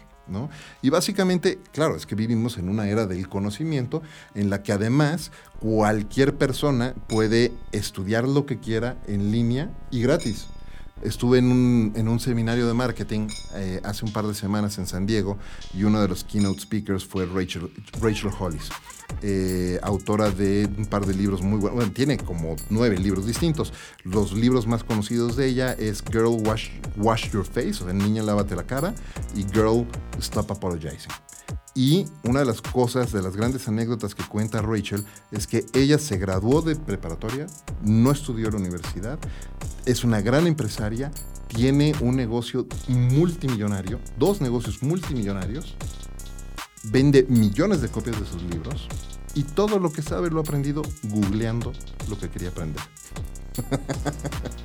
¿No? Entonces, tenemos la posibilidad de seguir aprendiendo, tenemos la posibilidad de seguir creciendo eh, y, las reglas cambian en este momento de, los nomads, esta época del conocimiento, y los silver surfers, que somos esta generación que típicamente se pensaba, horriblemente se pensaba que, bueno, pues una vez llegado a los 45 empezabas a planear tu, tu retiro para llegar a los 50 y entonces a ver si ya te ibas jubilando a los 60. Y no podemos hacer eso, no existe. Muchas empresas, por fortuna, se están dando cuenta que estos Silver Surfers tienen la experiencia, la inteligencia emocional, la madurez y, el, y la ética de trabajo para seguir llevando los negocios al siguiente nivel de acuerdo contigo, lo cual esto amplifica, como dices, la línea de tiempo. Yo te estaba dando 20 años para ceder la estafeta y es no, ni madres, ¿eh? Nos vamos a más. Nos vamos a más. Y eso también es interesante porque tienes razón, o sea, no puede parar. Esto ya es un ciclo infinito. Y, y sí tienes que saber que sí vas a parar cuando te mueras, evidentemente. La calidad, la calidad de vida debería de ser nuestro tema y un tema compartido para todos los que están rodeándonos, no solo mi ganancia personal, mi punto personal. Y creo que bajo ese esquema vienen tres cosas que, para ir cerrando el programa en que quiero centrarme. Uno, la importancia de pensar a futuro, como ahora bien nos has puesto una línea, es todos estamos viviendo la línea del presente y también también como filosofía de vida porque vive el presente, vive la hora, es algo que nuestra generación trajo, ¿no? pero ahora estamos preocupados porque va a pasar en 15, 20 años, qué va a pasar con nosotros y el mundo que, que, estamos consumiéndonos. Y creo que es una discusión que necesitamos aprender en la siguiente década. El 2020 se va a morir en dos meses. O sea, estamos terminando la década ya. Y fue un golpazo, o sea, fue una velocidad que nunca pensamos que iba a ocurrir de esta manera. Y ahora tenemos un nuevo inicio. O sea, lamentablemente o afortunadamente, cada vez que hay un cambio de número significativo, hay una reinterpretación completa y un reset en las cosas. Un renacimiento, un... Hay cosas increíbles que ocurren con esa energía. Y creo que ahora tenemos una oportunidad de poder pensar cómo vamos a cerrar este 2030 que es una discusión que no nos habíamos puesto jamás, solo cuando vas en la escuela y dices, ¿cómo te ves en 10 años? Pero ahora estamos tomándola muy en serio, porque ese nuevo cambio de estafeta del 2030 al 2040, tenemos que mejorar lo que está, está pasándonos ahora. Y creo que este pensamiento del futuro es algo que se resuelve como nunca antes en la historia, con alta creatividad. Y creatividad no me refiero al pensamiento creativo publicitario, no, sino esta habilidad de abrazar el caos, abrazar el reto del desorden que hay, los problemas que tenemos y corregirlos para encontrar nuevas hipótesis que lo mejoren, que lo resuelvan o que mejoren todo lo que venimos haciendo bien y lo potencien para otros niveles cada vez más altos. ¿Cómo ves tú esta, hijo, es una habilidad, es un skill, como de, de aprender, de siempre ser un amateur profesional, de replantear el que estás haciendo hoy para a través de todas las herramientas que hay disponibles en Internet y enlazadas a esta creatividad, marcar esa diferencia. ¿Te está pasando? ¿Sientes lo mismo en tu vida? Por supuesto, por supuesto. Mira, para, para empezar, en lo personal, desde hace muchos años sostengo y defiendo con los dientes la idea de que todos debemos de tener un mindset de eternos estudiantes. Tenemos que estudiar todos los días. Y la pregunta que yo le hago a muchas personas, y, ahora que también estoy regresando a hacer coaching para algunas personas, una de las primeras preguntas que le hago es, ¿cuánto tiempo pasas al día estudiando? Al día, John, no a la semana, al día.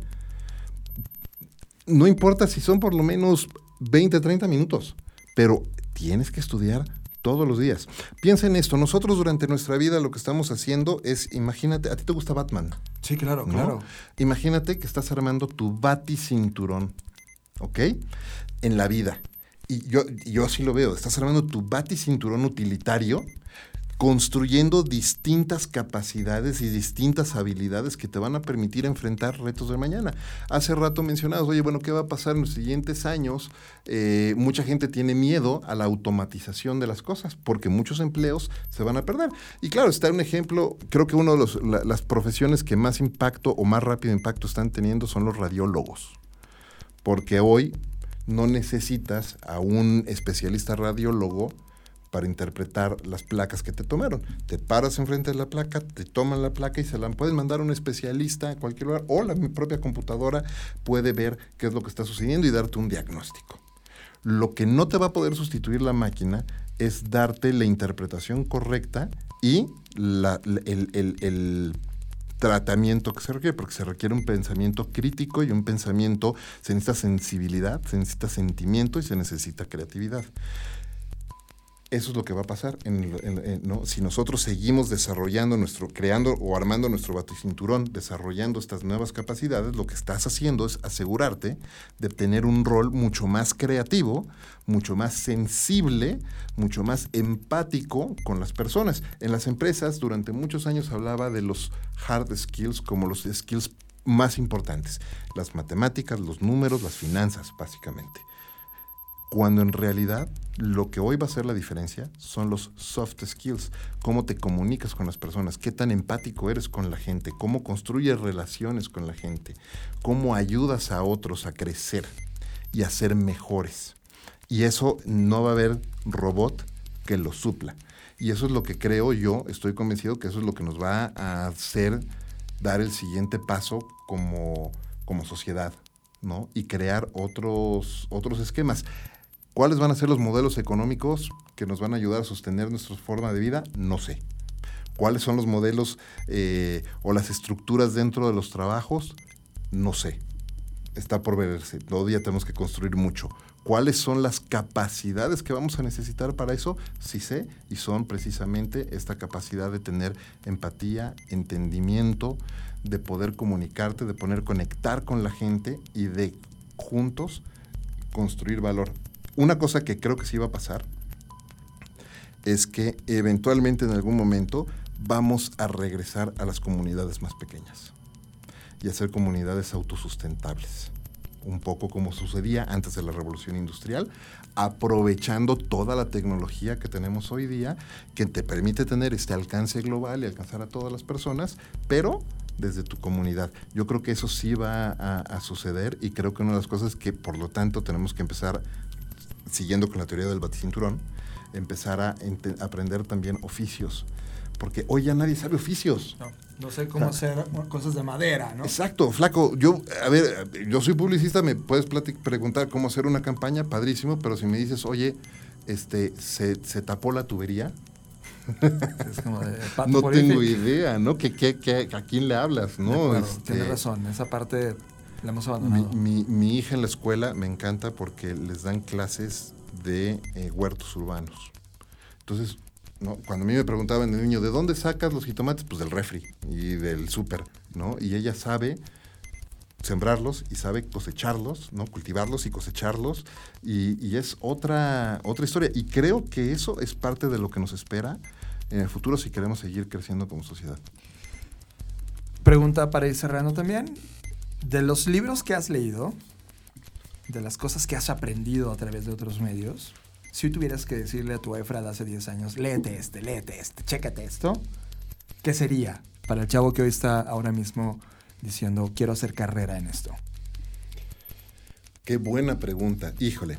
Es Mira, que hay un, hay un monstruo de contenidos muy buenos. Me parece que ninguno de los libros que te voy a decir tiene que ver con digital. O sea, tiene que ver, claro, pero no son claro. sobre digital. Me encanta ver, tú sabes que yo admiro y aprecio muchísimo a Mitch, por ejemplo, y Mitch, somos buenos amigos y, y, y, y, me parece un genio. Eh, pero no voy a recomendar sus libros. Son maravillosos sus libros, por cierto. ¿eh? Creo que Control Alt Delete es maravilloso. Uf, es crítico. Sin embargo, si yo le tuviera que recomendar un libro a mi yo de hace 20 años, le diría Le Switch, de Danny Chip Heath. Le Made to Stick de Danny Chip Heath también. ¿no? Definitivamente, son dos libros que diría, los tienes que leer desde ahorita, te van a cambiar la, la visión de las cosas totalmente. Y otro libro, déjame contarte una anécdota, ¿no? Yo eh, eh, tendía a tener un temperamento muy fuerte y usaba siempre el pretexto de, pues así soy yo, ¿no? Y, y durante muchos años me recomendaron un libro que yo decía, no, hombre, este es para el libro de, de, de, de, de, de, de Vips, de, de stand de Vips en la caja, ¿no? Y el, el, título es El monje que vendió su Ferrari, de Robin Sharma. Lo he evitado. Y yo lo evitaba a toda costa. Y decía, no, hombre, ¿cómo crees que cómo van a Es de Vips el libro. Sí. Me lo empezaron a recomendar no sé cuántas veces. Y me lo empezaron a encontrar por todos lados. Y yo, desde hace muchos años, tengo la filosofía de siempre cargar con un libro yo estoy convencido que todos tenemos tiempo para leer. Lo que pasa es que todo el mundo dice, no, no leo porque no tengo tiempo. No es cierto, bullshit. Estás formado en la fila del Starbucks, ponte a leer, flaco. O, no, este, no veas el video en TikTok. Lee una página. Ilústrate. Y entonces, eh, ese día, ¿no? Obviamente, te estoy hablando que esto es este, eh, eh, antes del iPad, ¿no? Entonces, ahora traigo todos mis libros en mi iPad, claro. padrísimo, pero en aquel entonces, pues, no. y, y, ese día, curiosamente, no llevaba el libro y me fui a comer yo solo. Y me encontré el libro y dije, bueno, a ver, ¿no? Beneficio de la duda. Para la segunda, tercera página estaba yo totalmente cautivado. Y te he de decir que a la fecha he leído la obra completa de Robin Sharma. Tiene más o menos unos, no sé si, entre 8 y 12 libros debe de tener y los he leído todos. Y, y, me cambió la vida. Me cambió la forma de ver las cosas. Eso fue lo que hizo, lo que me convenció en moverme al mundo del coaching, fue lo que hizo que me, me, moviera a, estudiar otras cosas, estudiar tai chi, estudiar reiki, estudiar otras cosas, y empezar a entender y a, cambiar mi forma de, de, ver las cosas. Y sin duda me lo recomendaría y le diría, le diría flaco, el día que tu mamá te diga lee este libro, hazle caso y léelo de una vez. Me hubiera ahorrado yo unos ocho años. Oh, fantástico. Ya está. Última pregunta trascendental, porque todos estos audios, la razón por la cual he, he, comenzado a preguntarlo es porque después de que junte unas 200 respuestas, voy a ponerlas todas juntas. Padrísimo. Para ver qué pasó. Pero es un escenario hipotético, probablemente ya lo escuchaste en el podcast, de qué pasaría si todo se va al carajo ahorita, ¿no? Y eh, le, alcanza a poner Vero, le pone safe a la computadora y este audio se salva. Y una civilización que nos descubre, es que les pasó a estos humanos, nos descubre 300 años después, mil años después, se topa con este audio y de todo lo que quedó, solo quedaron estos minutos salvados. Y es un legado ideológico, alguna frase que tengas de recomendación para la civilización que viene. ¿Qué le dirías de todo lo que hemos pasado como humanidad, de la tecnología que alcanzamos a desarrollar, de los problemas que nos autocreamos, de las falsedades ideológicas que nos contamos? ¿Qué sería lo cual en nombre de toda la humanidad, porque prácticamente el único audio rescatable es el tuyo ahora mismo, ¿qué le dirías? Yo creo que le diría eh, mi, mi mantra personal, que lo uso, tú lo conoces, ¿no? Este, lo uso mucho en, cierres de, algunas conferencias, lo uso en cierres de algunos programas también, lo usaba mucho en, el programa anterior que tenía para cerrar, está puesto en mi, en mi bio, en mi perfil de Twitter, y básicamente es, eh, primero, sé profundamente agradecido por lo que tienes. Segundo, eh, mantente curioso y sigue aprendiendo todos los días. Tercero, comparte, keep sharing, comparte lo que estás haciendo todos los días. Eh, sé bondadoso con la gente. Sé amable por la gente, con la gente, sé bondadoso. Me parece que es importantísimo eso. Y finalmente, eh, stay happy. ¿no? Yo siempre lo digo tal cual, keep sharing, keep learning and stay happy. Señores y señoras, Efraín Mendicuti. Efraín, cuéntanos ya tus puntos de contacto para que la gente que no te googleó pueda estar atenta a esto. ¿Dónde te encontramos? Evidentemente en Twitter, claro. ¿Cuáles son? Mira, es eh, creo que soy la persona más encontrable. Efraín Mendicuti en, en, Twitter, Efraín Mendicuti en LinkedIn, Efraín Mendicuti en Google. Googleen Efraín Mendicuti y ahí van a llegar. EfraínMendicuti.com, mi sitio personal. Búsquenlo también si quieren escuchar podcasts de conversaciones DLC iTunes, Stitcher, Spotify, cualquier plataforma de, podcasting que utilicen para escuchar sus podcasts. Y ahí me encuentran. Y si quieren eh, acercarse a todo este tema educativo en el cual estás incursionando nuevamente, más bien no lo dejaste, pero ahora te vas a intensificar, ¿cuál sería como las vías de llegar? ¿Qué tipo de proyecto estás metido?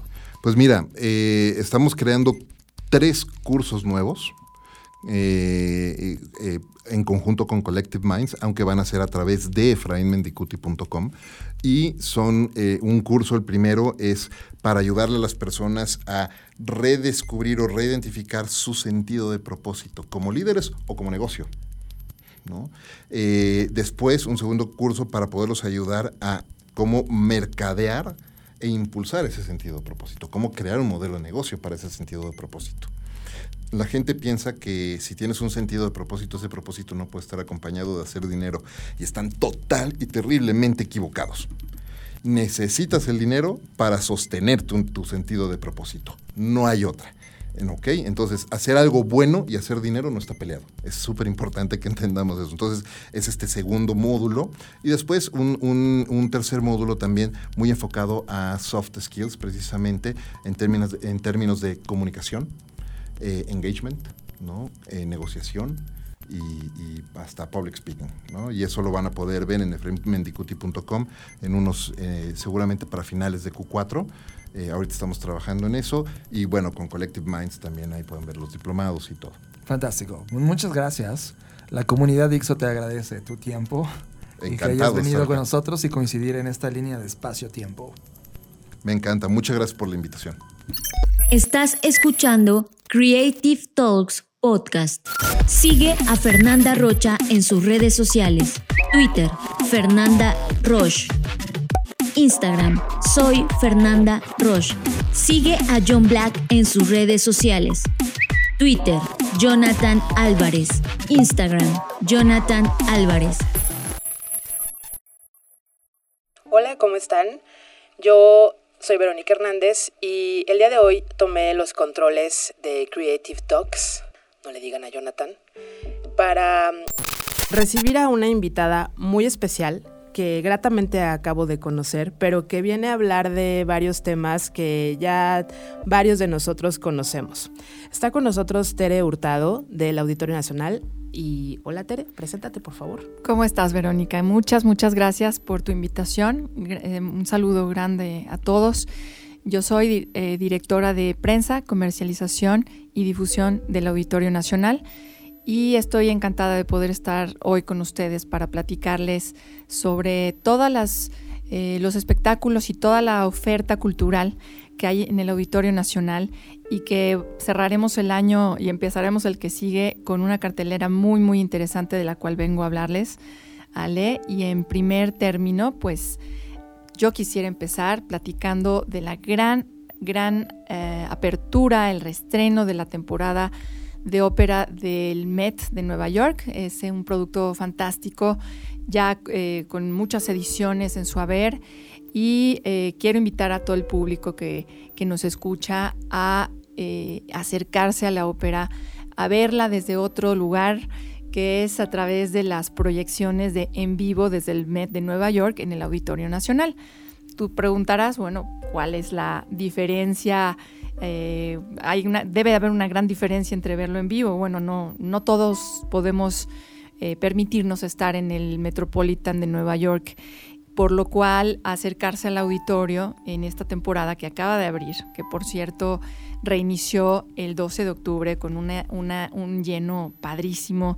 Eh, congregamos a mucha gente, fue la primera ópera, Turandot de Puccini y fue el gran arranque de, esta temporada que constará de 10 óperas y estas 10 óperas van a irse dando a lo largo de los meses hasta el mes de mayo del año próximo, del 2020.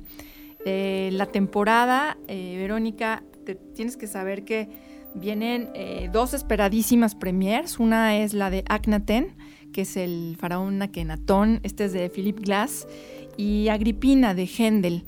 También vamos a tener tres nuevas producciones. Una de ellas es Wozzeck, luego es The Gershwins de Porgy and Bess y El holandés errante. Y luego vamos a tener cinco restrenos que son Turandot, que acaba de ser, Madama Butterfly, estas son de, de Puccini, Tosca también, Manon y María Estuarda. Entonces, bueno, los ingredientes están puestos, tenemos todo el talento, lo mejor en el panorama operístico mundial puede verse en la Ciudad de México en tiempo real, en transmisión directa. Y la magia de verlo en el escenario, Verónica, vale la pena eh, destacarla. ¿Por qué? Porque están eh, las personas que nunca se han dado esta oportunidad.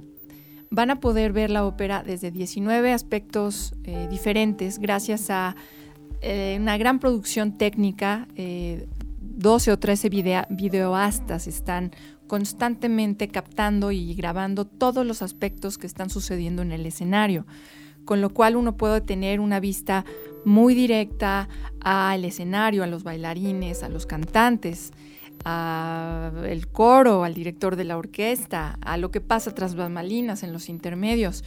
Realmente uno se adentra ahí, se adentra en la escena y me atrevo a decir que no es como estar en una butaca del Lincoln Center, es casi prácticamente estar sobre el escenario, ser uno más del elenco de la ópera. ¿Por qué? Porque la gran definición que tiene esta pantalla Ultra HD del Auditorio Nacional, vale la pena decir que estamos de estreno y tenemos el sistema de proyección y audio más innovador de América Latina. Tenemos una pantalla extraordinaria con una definición que es fácil 10 veces más potente que una IMAX. Entonces, la tecnología nos ayuda a adentrarnos en el trabajo escénico, en el trabajo actoral, en el trabajo interpretativo de los personajes, de todos los intérpretes que participan, y realmente lo convierten en una, en una experiencia inmersiva en la ópera. Tenemos además eh, la maravilla de que cuando uno va al auditorio a participar en estos eventos, eh, tiene uno también la elección de llegar un poco antes, una hora y media antes del evento, a escuchar las eh, charlas sabatinas del maestro, del maestro Sergio Vela, a quien yo le mando un saludo con mucho afecto. Todo el equipo de auditorio le agradecemos porque gracias a, su profundo conocimiento de la ópera y gracias a que eh, es docto en estos temas, el público puede, puede llegar desde más temprano eh, saber de qué va a tratar la ópera que va a ver, entender el contexto histórico, puede entender también eh, un poco más la vida del autor, puede entender eh, la importancia y la influencia que ha tenido esta ópera y su historia y los personajes en, en la ópera y la hace, nos ayuda a conectar con esa parte humana que hace que a todos nos guste porque no todos nos sintamos identificados. Por algo ha sobrevivido los siglos y los siglos la ópera. Ha sobrevivido el cine, ha sobrevivido a muchas formas de entretenimiento y de, y de recreación y de apreciación de arte. ¿Por qué? Porque Verónica, como tú sabes, reúne muchas artes en una. es una manera de llamarle a la ópera, yo le diría que es eh, eh, el, arte supremo. Totalmente. Conjugando eh, lírica, voz, música, escenografía, teatro, producción, actuación, incluso muchas veces ballet. Entonces, realmente intervienen muchísimos factores artísticos que hacen una entrega deliciosa, una experiencia maravillosa. Este sábado, 26 de octubre, quiero que estén muy pendientes porque va a, vamos a presentar la ópera Manon de Jules Massenet, que será a las 11.55 horas con la charla previa del, maestro Sergio Vela. En esta puesta en escena fantástica que dirigirá Maurizio Benini, vamos a poder disfrutar y deleitarnos con las voces de la soprano cubana Lisette Oropesa, que ella es un eh, ha sido ha, causado conmoción en los escenarios, es realmente una, una soprano joven eh, con una carrera meteórica y que tiene una voz extraordinaria. Y vamos a poder escuchar también a, Michelle Fabiano, a Michael Fabiano, que es otro tenor, él es eh, estadounidense. Eh, también tendremos al, italiano, al tenor italiano Carlo Bossi.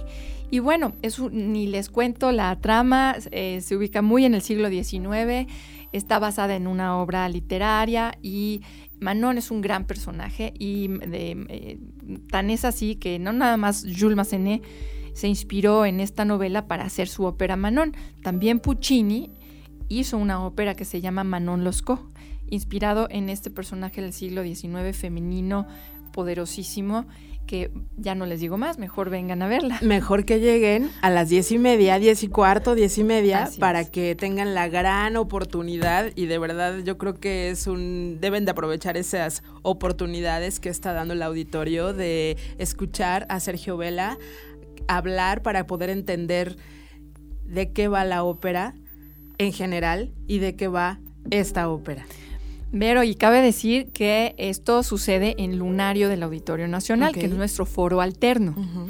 Eh, como están pegados literalmente, las personas llegan, se toman su café, escuchan eh, la, charla, la, conferencia magistral. Yo, yo, lo elevo a ese grado porque de verdad es de una, este hombre sabio, o sea, realmente transmite mucho conocimiento y de ahí pueden darse la vuelta, ingresar al, al, lobby del Auditorio Nacional, que por cierto vale decir, está precioso. Van a ver que la experiencia no inicia en la butaca, en la tercera llamada, la experiencia de auditorio hoy por hoy comienza desde que llegas al lobby.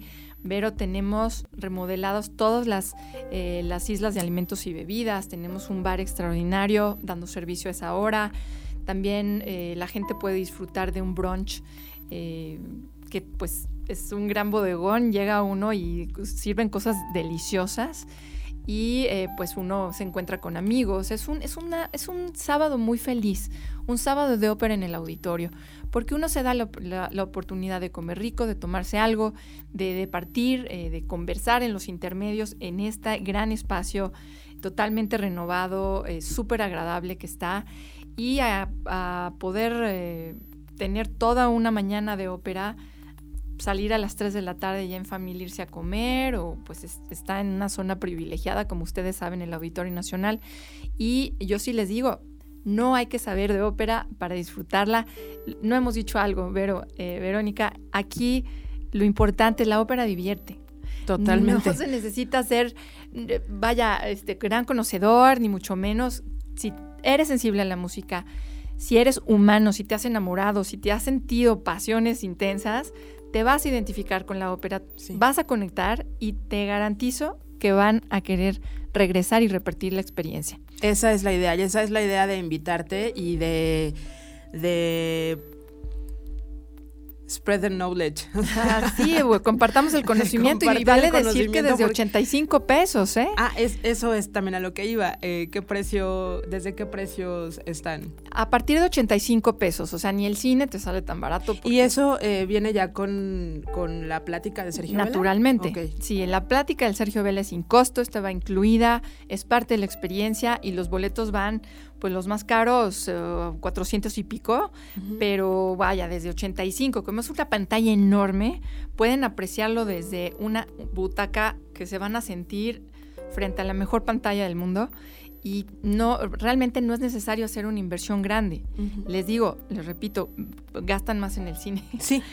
Sí, y aprovechen, aprovechen la oportunidad de ver un espectáculo de una calidad impresionante en un auditorio mexicano, trabajado por mexicanos y que de verdad también el esfuerzo que, hace la gente de auditorio, de auditorio de Lunario para traer este tipo de eventos no es cualquier cosa, ¿eh? entonces hay que aprovecharlo y por los precios y por el conocimiento que te están dando, porque te escuchara Sergio Vela, o sea, yo voy a ir de entrada al, al ¿cómo se llama? Ay, se me, fue el nombre. De, ¿qué es lunario. obras favoritas, el ah, errante, el, el, holandés ah, errante. Sí, sí, sí, muy bien. Eh, te esperamos. Yo ahí voy a estar, segurísimo. Pues esta, vas a tener que madrugar un poquito. Esta charla empezará desde las 9 de la mañana. Ok porque eh, acuérdate que es Wagner. Sí. Y Wagner son más, más extensas. estas óperas tienen una mayor duración, pero bueno, son una delicia. Y, bueno, la, invitación está hecha. Eh, ya el sábado 26, este sábado, los esperamos. No se la pierdan. Van a salir diferentes de cómo entraron, se los garantizo. Yo no creía en la ópera transmitida a través de una pantalla. Ahora lo paso increíble. Yo siento que ni siquiera estoy yendo a trabajar. Yo voy por puro amor, por, porque me encanta, porque salgo fascinada, salgo diferente de cómo entré y todos salimos diferentes de cómo entramos después de esta experiencia. Totalmente. Estás procesando Creative Talks Podcast. Y pasando a otro tema, ¿de qué quieres hablar ahora? Porque... Bueno, de un evento maravilloso, de un evento que eh, nos trae la Orquesta Filarmónica de Los Ángeles.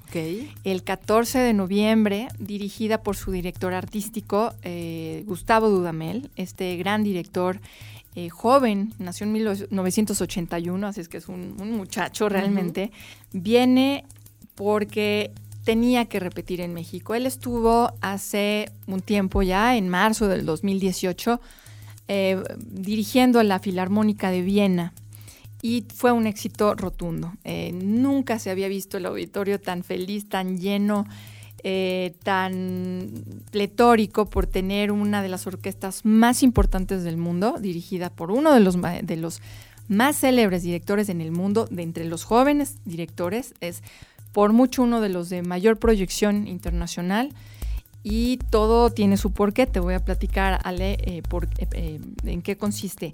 Primero que nada, platicarte del evento. Mira, él estará dirigiendo un concierto ecléctico compuesto en su primera parte por música latinoamericana. Y esto es porque, bueno, él es un enamorado de, de Moncayo, entonces el, guapango del Moncayo vamos a poderlo escuchar dirigido por él. Recordemos que la Orquesta Filarmónica de Los Ángeles es una de las más versátiles, es una de las mejores en el mundo. ¿Y qué crees? Está cumpliendo 100 años la Filarmónica. Y se está cumpliendo 50 años de ser ciudades hermanas, la de Los Ángeles y la de la Ciudad de México. Y esto es motivo eh, por el cual pues la orquesta está en una gira mundial, ha visitado ya muchísimos países y México no puede faltar en esta, en esta gira internacional en la que pues el maestro Dudamel decidió hacer un repertorio muy muy particular para el auditorio. Eh, continuó platicándoles. Eh, a diferencia de dos, dos, conciertos previos que dará en Bellas Artes, la, la presentación en el Auditorio Nacional va a incluir un repertorio formado por los estrenos regionales de trabajos convisionados por la orquesta a dos compositores venezolanos, música mexicana y las partituras más famosas creadas, creadas nada menos que por John Williams para el cine.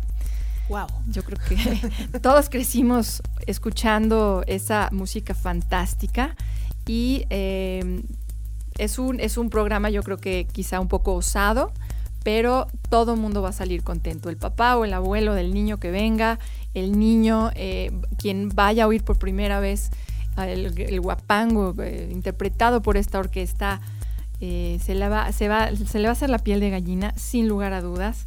Eh, déjame decirte que, bueno, esta primera parte del programa incluye La fuga con pajarillo de Aldemaro Romero, venezolano, y Guasamacabra de Paul de Sen, otro venezolano. Después se cierra con El guapango de Moncayo, para irnos al segundo, al segundo acto, a la, segunda parte, en donde vamos a poder disfrutar de la fanfarria olímpica, esa de 1984 de los Juegos Olímpicos de Los Ángeles, que se nos quedó grabada en el inconsciente a todo el mundo luego de esa, de esa época. Quizá tú eras muy chiquita, no lo sé. No, este, no, tanto. Pero te acuerdas, te acuerdas. Eh, vamos a poder escuchar el, el tema de Hedwig de, de, Harry Potter y la piedra filosofal. Eh, Fox the Phoenix de Harry Potter también en la Cámara Secreta, en la otra entrega. Luego vamos a poder también escuchar el tema de Jurassic Park. Eh, las aventuras en la Tierra de E.T. el extraterrestre, para que recordemos cuando éramos unos niñitos viendo esta película taquillerísima. Y en fin, eh, Star Wars no puede faltar en, este, en esta entrega.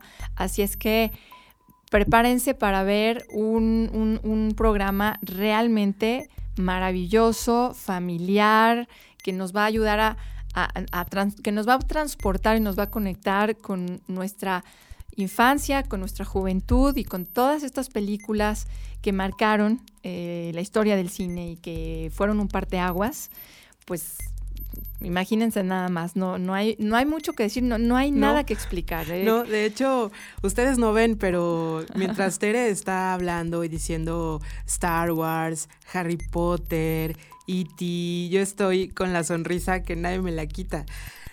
Yo soy un amante de los soundtracks y de verdad hago un llamado a todos los fans de Harry Potter, de Star Wars, los que son contemporáneos míos, que fueron a ver E.T. al cine, que vayan a ver, no saben lo hermoso que es escuchar el soundtrack de la película, de tu película favorita, con audífonos. Ahora, en vivo, wow. No, no de verdad no dejen, no dejen pasar esta oportunidad. Es, una, es una experiencia que no se compara a otra. Y perdón que te interrumpa, pero hay que decir algo. Tenemos que conocer a, Dudamel más de cerca. Él es un eh, hombre joven de, de, edad media que eh, fue proyectado su carrera artística gracias al sistema de orquestas juveniles e infantiles, de orquestas sinfónicas juveniles e infantiles de Venezuela. Este sistema, que le llaman el sistema, fue ideado por José Antonio Abreu, que el maestro Abreu tristemente dejó este mundo el año pasado, y que fue este gran visionario que se propuso hacer llegar la música a todos los rincones de Venezuela para alejar a los jóvenes de vicios, de violencia y para hacerlos sentir parte de algo más importante, de algo grande. Este programa tuvo tanto éxito que ha sido reproducido y copiado en todo el mundo.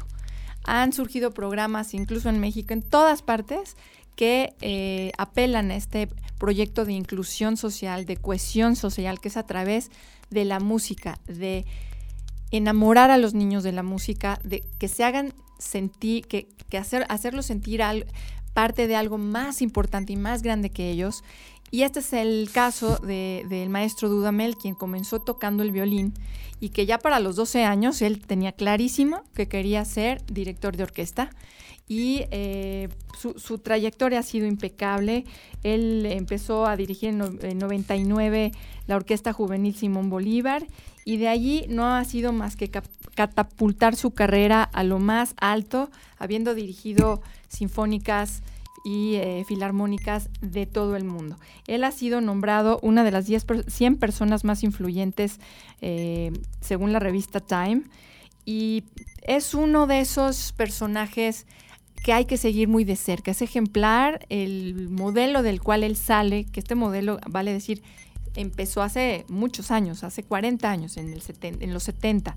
El maestro Abreu, que ya falleció, eh, ideó todo esto y bueno, ahora ya ha cruzado fronteras y ha llevado a artistas como Dudamel, entre otros, a, llevar el nombre de Venezuela en lo más alto, en la cima. Entonces, es muy, muy inspiradora su carrera, su trayectoria. Si no se han acercado a oírlo, óiganlo. Eh, dense la oportunidad en esta plataforma maravillosa eh, de, oír otras cosas que ha dirigido.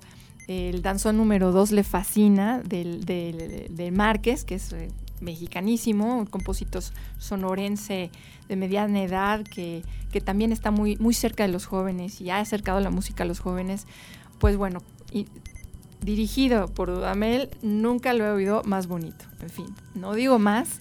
Eh, la cita es este 14 de noviembre a las 8.30 horas. No se lo pierdan, va a ser fuera de serie. Los boletos van de 395 a 3.950. Todavía quedan. Apresúrense, no pierdan su lugar porque no, no van a arrepentirse, van a salir muy, muy transformados de cómo entraron, se los prometo. Y la importancia que es mostrarle a los niños, em, abrirles el espectro, que escuchen la música en vivo, que escuchen el soundtrack de su película favorita en vivo.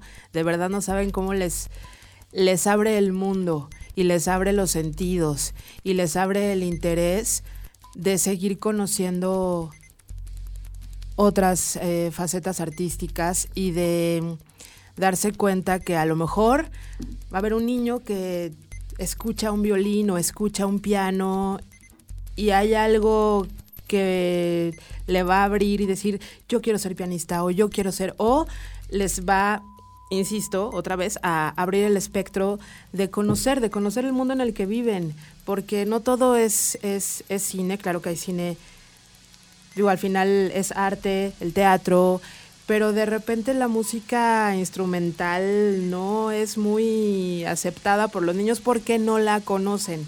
Pero si los acercas y les pones a Harry Potter y a Star Wars y a E.T. y tú como papá o como abuelo, primo, hermano, porque no tienes que tener hijos para llevarlos, puedes llevar a tu sobrino, a tu primito. Por supuesto. Abrirles el mundo. De verdad es muy importante sobre todo en estos tiempos, Naturalmente. que acerquemos a los niños a las artes para que puedan explorar y explorarse. Naturalmente, como bien dices, Vero, aquí hay un tema importante. Hay una edad en la que vale, más y vale el doble sensibilizar artísticamente a un niño. Si se le pasa la edad, no es tan fácil.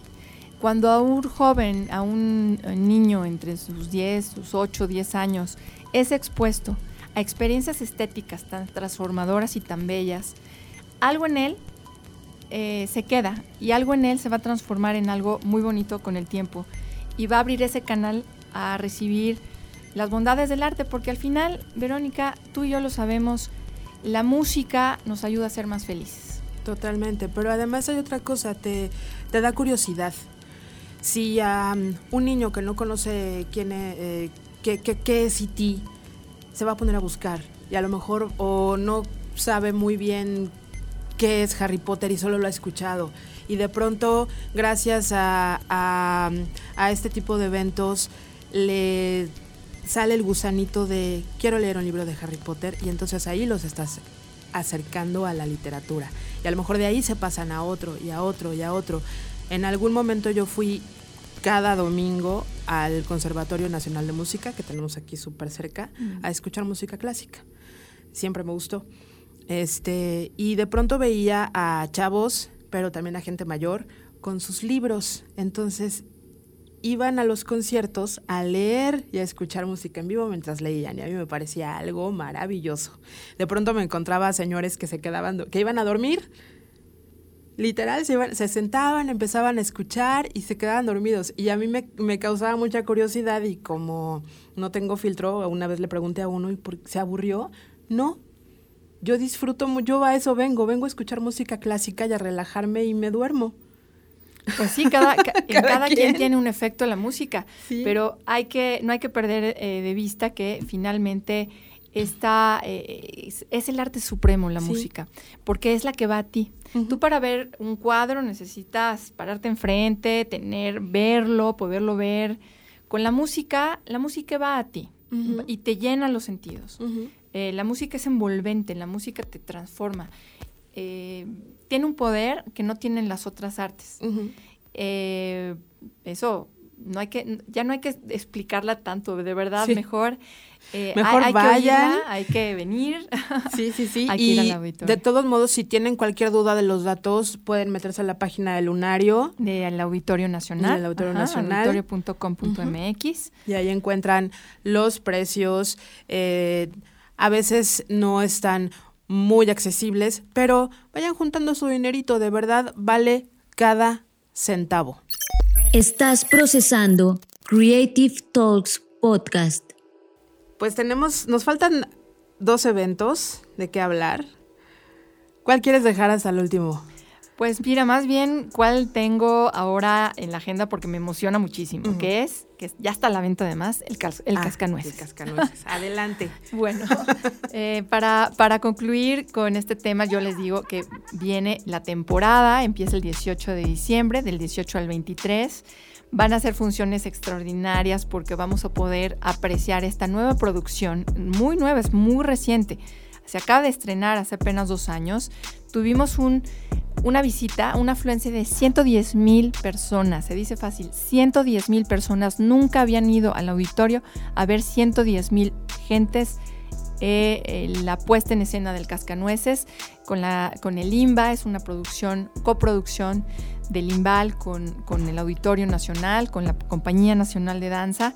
Y es, bueno, como saben, un cuento navideño tradicional, es un evento familiar fabuloso eh, que va a ser dirigido, la, la, orquesta que es en vivo además, tomen en cuenta es orquesta en vivo, que lo, le eleva la calidad y la categoría al evento, eh, y, dirigida por Iván eh, López Reynoso, el, el, maestro Iván López Reynoso. la escenografía es de Sergio Villegas, van a ver una cosa faraónica, extraordinaria. Yo la primera vez que lo vi no me lo creía porque está hecha a las, adecuada a las grandes dimensiones del escenario del Auditorio Nacional, que no es cualquier cosa, es un aforo enorme y tienes un escenario inmenso. Entonces, eh, esta escenografía es muy inteligente, hay un huevo de Fabergé que se abre, salen personajes de adentro del huevo Fabergé, porque esta, esta obra se sitúa particularmente en la Rusia zarista de fines del siglo XIX. Entonces, bueno, vamos a poder ver una recreación de la época, una, eh, una, una, una puesta en escena refrescada, revisitada de lo que es este cuento. La iluminación fue a cargo de Laura Rodé, el vestuario de Tolita y María Figueroa vale la pena, son 200 vestuarios extraordinarios, bellísimos. Eh, yo nunca he visto algo igual. Eh, y bueno, la, direc la, dirección artística es nada menos que de Cuauhtémoc Nájera y de nuestra gran y queridísima Elisa Carrillo, premio Benoit de la Dance, gran bailarina, prima bailarina, querida por todos en México, en el mundo, en Alemania, en el ballet de Stuttgart, en, eh, en, Berlín, en, ¿Qué les digo? O sea, ella está detrás de todo esto. Veremos eh, unas, unas interpretaciones maravillosas de los mejores bailarines de la Compañía Nacional en un cuento navideño para toda la familia y van a poder pues eh, darle la bienvenida a la Navidad y a, las fiestas de diciembre con, esta, con esta obra de Tchaikovsky imperdible, tradicional de todos los años, que al menos hay que ver una vez en la vida. Totalmente, sí. Y volvemos a lo mismo. Ya eh, tenemos bailarines de ballet de una calidad impresionante. Los mejores del mundo están en México. Así es que, de verdad, no se pierdan tampoco el cascanueces. Es toda una aventura. Bueno, Pero son, entonces, precios muy, son precios muy accesibles. Por favor, visiten nuestra página. Eh, son precios familiares y eh, seguramente van a encontrar, estén muy pendientes, pueden haber promociones, pueden haber eh, cosas muy interesantes. Esténse pendientes en taquilla del auditorio, en la página de Ticketmaster, del sistema Ticketmaster, donde pueden adquirir ya sus, sus boletos desde, desde hace ya un par de semanas están a la venta. Y, y córranle, porque córranle. se acaban. Así es. Se acaban. Yo me he quedado sin ir varios años porque, pues, como buena mexicana, todo, todo lo dejamos al último. Así es que no lo dejen al último y entren a la página y de una vez compren los boletos. No se van a arrepentir. Y si no les gusta, vienen y me reclaman. Muy bien. Y ahora, el último evento del que vamos a hablar es de. Ya hemos hablado en varias ocasiones del National Theatre en el Lunario. De pronto cuando te gusta mucho el teatro y quieres, tienes el sueño de ir a ver esas obras a Broadway o a National Theatre y dices, híjole, es que sale muy caro y, y te lo están trayendo. Y te lo están trayendo con una producción impecable impecable. También varios amigos han ido que son escritores, que son directores de teatro y de verdad se quedan mil por ciento satisfechos de la calidad de la producción, de, desde el servicio que te dan, desde cómo te atienden los, los meseros, todo de verdad es impecable. Y ahora sí, ya. Pues, pues. gracias por, gracias por eh, esa, ese estimulantísimo comentario. Te agradecemos mucho, Verónica, que ya hayas sido, que seas clienta asidua. Hay que recordar que este año eh, el Lunario celebra 10 años de eh, albergar este programa fantástico. no olvidemos que es la tierra de Shakespeare, es uno de los mejores teatros que se hacen en el mundo y tenemos el privilegio de poder apreciarlo, de poder disfrutarlo en la comunidad del lunario, en el formato eh, cabaret, que tienes tu mesa que te, traen de comer o de, algo de picar, algo de beber y estás pudiendo disfrutar de esta experiencia con tu familia, con tu pareja, con tus amigos.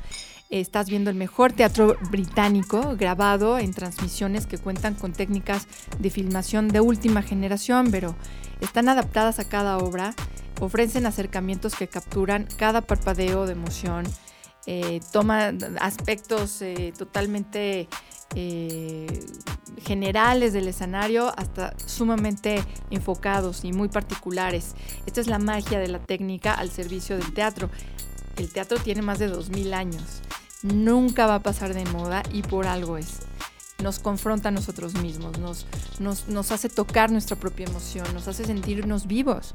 ¿Y quién a quién no le gusta sentirse vivo? El teatro lo logra y el teatro seguirá lográndolo. No obstante el cine, no obstante sea lo que sea y pase lo que pase, el teatro siempre será el teatro y siempre tendrá eh, esta, esta misión de cautivar, de transformar, de hacerte llorar, reír, gozar y de, realmente de transformarte, de salir distinto de cómo llegaste, de aprender, ¿por qué no decirlo? Eh, a 10 años de su inicio el programa, imagínate, eh, Verónica ha estado, ha presentado en la pantalla el lunario más de 70 obras de teatro británicas con primerísimos actores, actores que vemos incluso en la gran pantalla del cine, eh, actores británicos con gran tradición shakespeariana, con gran tradición actoral de teatro, los vemos muchas veces los hemos visto en cine y no imaginamos el pedazo de actores que son porque el cine luego, bueno, no es, eh, tan, no es tan difícil para un actor de este calibre. Eh, ¿Por qué? Porque pues pueden repetir la toma y editarla como nosotros de repente hacemos en estas cosas. En el teatro no hay posibilidades de error y si te equivocas tienes que improvisar. No hay posibilidad de error. Ahí ves quién es actor. En el, en el teatro ves quién es verdaderamente un actor, eh, quién tiene verdaderamente esa voz potente y poderosa que llena el escenario y que hace vibrar hasta el último de la fila, ¿no? Eso es la magia que nos transmite el teatro y es la, magia que nos transmite la tecnología del sistema de proyección, que pues no nada más la vemos en México, pero la vemos en casi eh, en 65 países diferentes. Se ven eh, en todo el mundo, en 200, 2.500 lugares captan esta señal y eh, ha sido visto estas transmisiones del, National Theatre Live. en casi 9, 9, millones de personas han podido apreciar de esto, de, este, de esta experiencia. Vamos a platicar rápidamente qué viene. Viene todo sobre Eva el domingo 10 de noviembre y el lunes 11. Domingo 10, 6 de la tarde, lunes 11, 8 de la noche. Eh, protagonizada por Gillian Anderson eh, y Lily James, transmitida desde el West End de Londres. Eh, tenemos después el domingo 1 de diciembre a las 6 de la tarde y el lunes 2 de diciembre a las 20 horas, a las 8 de la noche, Todos mis hijos, protagonizada por la ganadora del premio de la Academia Sally Field. La recordaremos en Magnolias de Acero, en Brothers and Sisters, y el actor Bill Pullman de, la película The Sinner o El Día de la Independencia también lo hemos visto. Esta será transmitida desde el Old Vic de Londres. Tendremos también para, eh, ya para el 2020 en enero, el domingo 26 a las 6 de la tarde y el lunes 27 a las 8 de la noche, Una isla pequeña, que es, está basada en la, en la novela ganadora del premio Orange, Small Island, que cobra vida en una nueva adaptación eh, teatral épica con 40 actores en el escenario. Eh, más adelante, para febrero 23, que es domingo, a las 6 de la tarde y también el lunes 24 de febrero a las 8 de la noche, vamos a poder ver la trilogía Lehman. Eh, el ganador del, premio de la Academia, Sam Mendes, lo, vimos recientemente en Skyfall, en The Ferryman. Dirige a Simon Russell Beale y a Adam Godley y a Ben Miles, quienes interpretan a los Lehman Brothers, sus hijos y sus nietos. Eh, en fin, eh, vienen cosas fantásticas, no digo más, por, por favor acérquense, disfrútenlo, vívanlo, les aseguramos que van a querer volver. Totalmente. Y eh, a lo mejor Tere no lo sabe ahorita, pero seguramente vamos a tener boletos para Dixo. Cuenten con ellos. Para la gente de Dixo, porque además se van, vuelan, vuelan. No lo dudo. Y también tratamos, parte, yo creo mucho en que parte de, acercar la mm, cultura a la gente es mediante que puedan obtener boletos. A veces la gente no tiene la oportunidad de comprarlos. Y me ha pasado que me decían es que son muy caros, no sé qué. Bueno, empezamos a regalar boletos y ahora esas personas que ganaron en la primera vez que los dimos ya volvieron. Ya volvieron. Claro. Y eso está... Cuenta con eso. Está padrísimo. Cuenta con ellos, claro. Porque se hace la, publicidad, que es la mejor de todas, que es la de boca en boca, y ya invitaron a tal y, me, me, dicen, oye, es que está padrísima la obra, muchas gracias, y ya le dije a fulanito que el próximo mes o dentro de dos meses va a haber otra obra y quiero ir, y sabes, entonces vas, vas también igual, spread the knowledge, ¿no? Como virus, nos extendemos. Em, antes de irnos, me gustaría hacerte una pregunta que yo creo que ya se contestó con estos eh, cuatro diferentes eventos, pero de todos modos te la voy a hacer. ¿Qué importancia tiene creativamente el escenario del lunario y del auditorio? Con, sobre todo con, este tipo de eventos.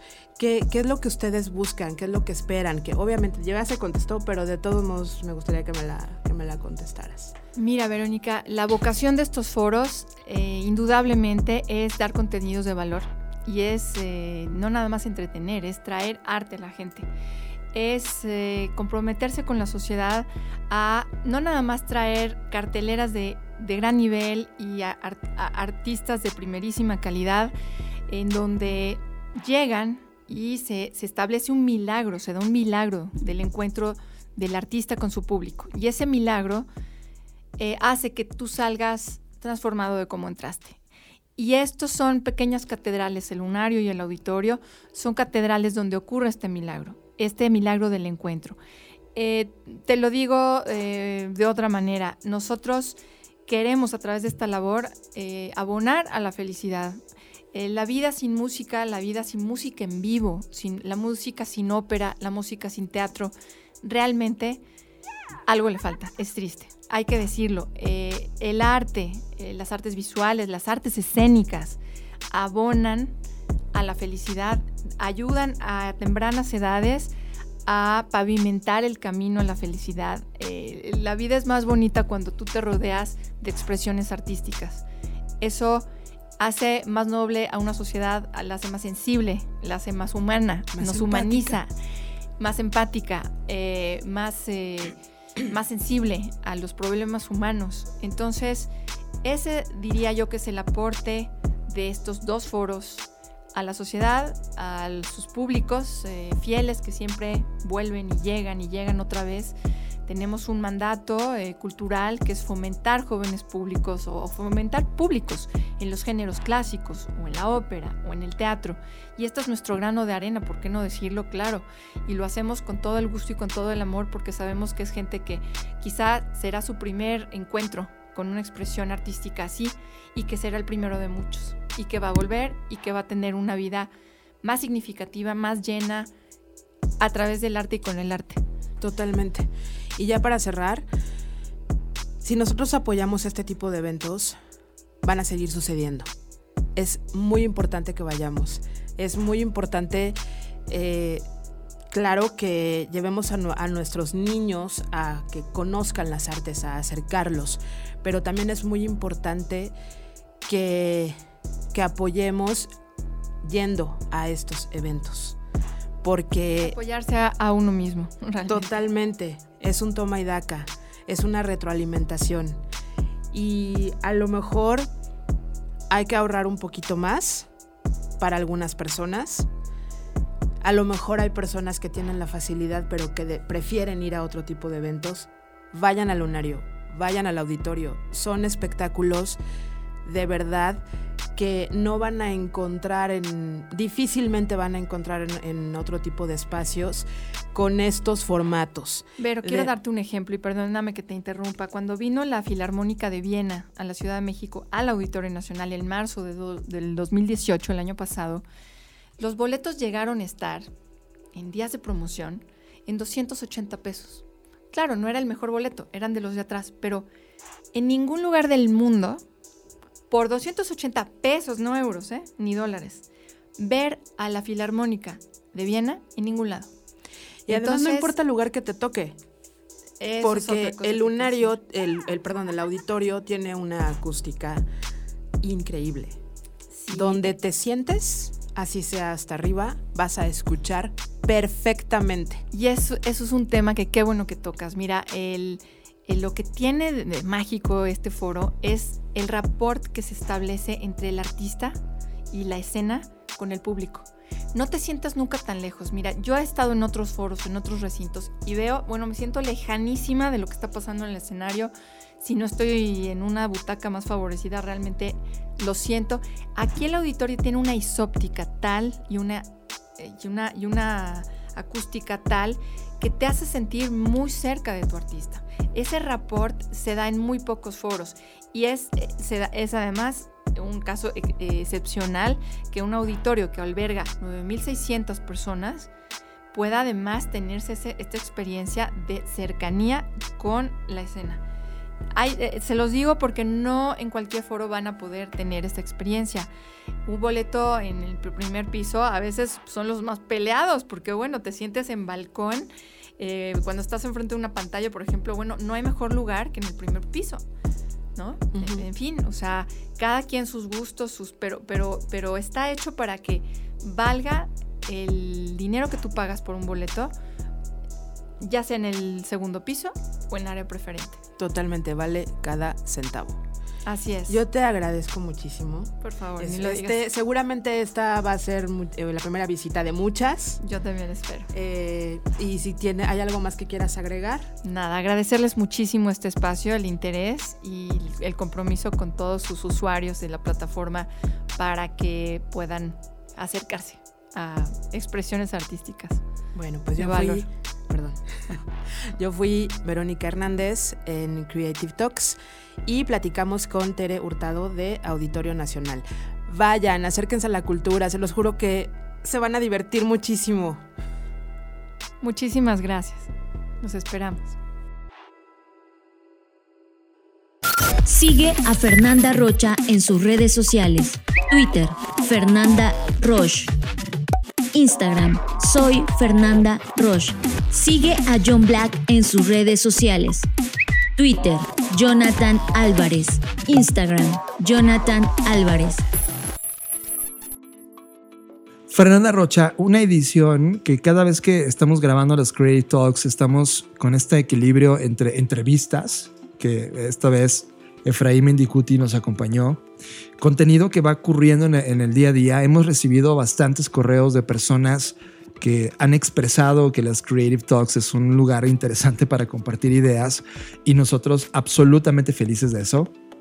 Y también ha habido personas que eh, dicen que mm, estamos produciendo más contenido del que pueden consumir, lo cual en cierto modo me alegra, pero también me preocupa que todos estén como enterados de todo lo que estamos haciendo. Así que voy a hacer una síntesis. Este es un podcast, Creative Talks, que está enfocado a hablar de creatividad, innovación, nuevos negocios, ¿no? Y todos los temas que tienen que ver alrededor de esto, diseño, arte, arquitectura.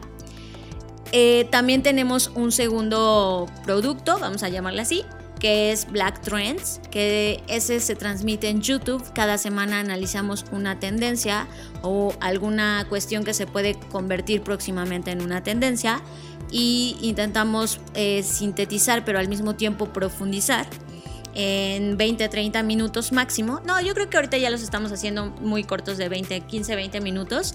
Eh, entender de qué se trata, hacia dónde va y, también si tienes como un negocio o algo que puedes hacer tú como una persona normal o una persona metida en los negocios para aplicar esa tendencia y sumarla a tu estrategia.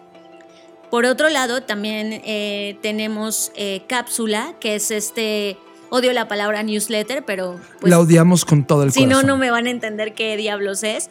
Pero entiéndase que es un contenido quincenal que te llega a tu correo electrónico, pero te prometo que es la curación de la curación de la curación del contenido que John y yo tenemos, analizamos, generamos, vemos, promovemos, investigamos, leemos.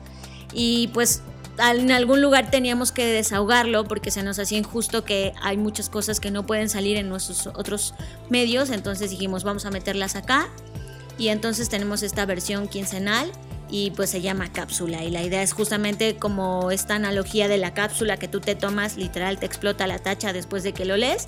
Y, esta simbiosis con la cápsula de, de exploración espacial o estos temas, como dice Fer, muy tecnológicos, muy de avanzada, muy de futuro. Y además estaba increíble porque además somos fans de Matrix. Entonces también esta analogía de qué cápsula te tomas, la azul o la roja. Eh, nos encanta toda esa historia detrás. Porque somos dos nerdos. Así es. Entonces, bueno, eh, están estos tres. Y también está algo que nos emociona muchísimo y es el FBS, que es Future Business and Strategy. Y es este evento 100% gratuito, pero con un valor altísimo. Lo hicimos gratuito porque si lo cobrábamos teníamos que cobrar 30 mil pesos por persona y se nos hacía injusto porque eso le quitaba la oportunidad a las personas de poder estar ahí. Así que asumimos ese, ese costo nosotros como compañía y metimos al top 10 de personas que lideran eh, al menos en la versión México y Latinoamérica, las empresas más importantes del mundo. O sea, y este listado no es que lo hayamos hecho nosotros, nos basamos en el listado de las 10 marcas más importantes globales. Y eh, los trajimos para hablar de temas de justamente qué va a venir en el futuro, en, en la cuestión de negocios, en la cuestión humana, en la cuestión tecnológica, y quitarnos y desmitificar un poco este miedo de que el futuro es casi casi que lo más feo que nos va a pasar, más bien es tomar las riendas, tomar la responsabilidad y prepararnos para ese momento. Es un esfuerzo, Fer, que ya llevamos más de ocho meses en esto. Más, yo creo que casi un año entre la idea y todo lo demás, pero ese esfuerzo, créanme que yo sé y estoy convencida que vale totalmente la convocatoria para poder suscribirse. Eh, como tenemos solamente 200 lugares, ¿no? El espacio pues es una limitante, siempre lo es pero eh, estos 200 lugares los vamos a abrir el 20 de noviembre, aprovechando que es la Revolución Mexicana, entonces pues iniciemos una nueva revolución. Absolutamente, creativa, de pensamiento de futuro, de innovación, de disrupción, y nos encantaba, nos encantan las fechas que están detrás de esto, y nos encantan también las compañías o tripulantes que se han subido al proyecto una de ellas, Centro, la escuela en la cual nosotros estamos colaborando. Centro dijo, hagámosla acá y va a ser en el auditorio de Centro, en la Ciudad de México. El auditorio está fascinante y la escuela todavía más. Y ya tenemos algunos confirmados, alguna entre las compañías que ya están. Eh, no les voy a decir todavía los nombres, pero sí les voy a decir que eh, son compañías que hoy en día todos hemos utilizado, que hemos volteado a ver que están en la conversación y, que si bien las conocemos quizás por el trabajo tecnológico que hacen, hay mucho más detrás de ellas, ¿no? Entonces, la idea de este evento es que en 16 horas, divididas el 28 y 29 de febrero, además esta fecha solo ocurrirá cada cuatro años, lo cual lo hace todavía mucho más especial. Sí, el, el FBS solo va a ocurrir cada cuatro años. Así que bueno, es este programa de dos días en donde intentaremos acercarlos a los nuevos modelos de negocio, la innovación, las tendencias y sobre todo a estos líderes para entender qué sigue y qué podemos hacer nosotros en nuestras propias compañías y cómo seguirle el ritmo a estas grandes compañías con los recursos que nosotros tenemos y básicamente prepararnos para la siguiente década. Así que estén muy atentos para los que ya estén curioseando y quieran comenzar a ver eh, o qué más de este evento. Pueden visitar la página fbsevent.com fbsevent.com y ahí van a poder encontrar la primera información que ya hemos ido soltando.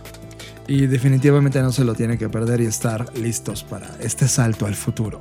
Gracias a todos los que nos escucharon. Saludamos a toda la gente que está interactuando con nosotros en Twitter, en Facebook, en Instagram. Ahora mismo estoy viendo algo de Mutant Cities, de Urbanitas, que está robando a Diego eh, Rusarín, que estuve con él en la parte sur de este continente, en Bolivia, donde también hay una gran revolución social ahora mismo en América Latina, en Bolivia, eh, en Colombia, etcétera. Está ocurriendo un despertar de los seres humanos definitivamente. Y gracias, yo soy John Black. Eh, gracias por, por escuchar esta versión larga de los Creative Talks. Y aguántense que los contenidos de alta calidad no se los encuentran como en cada esquina. Así es. Muchas gracias. Yo soy Fernanda Rocha. A mí me encuentran en las redes sociales como Fernanda Roche. No me hagan preguntas tontas porque ya saben cómo soy y si ya saben cómo soy, ¿para qué me invitan? Nos escuchamos en el futuro. Bye.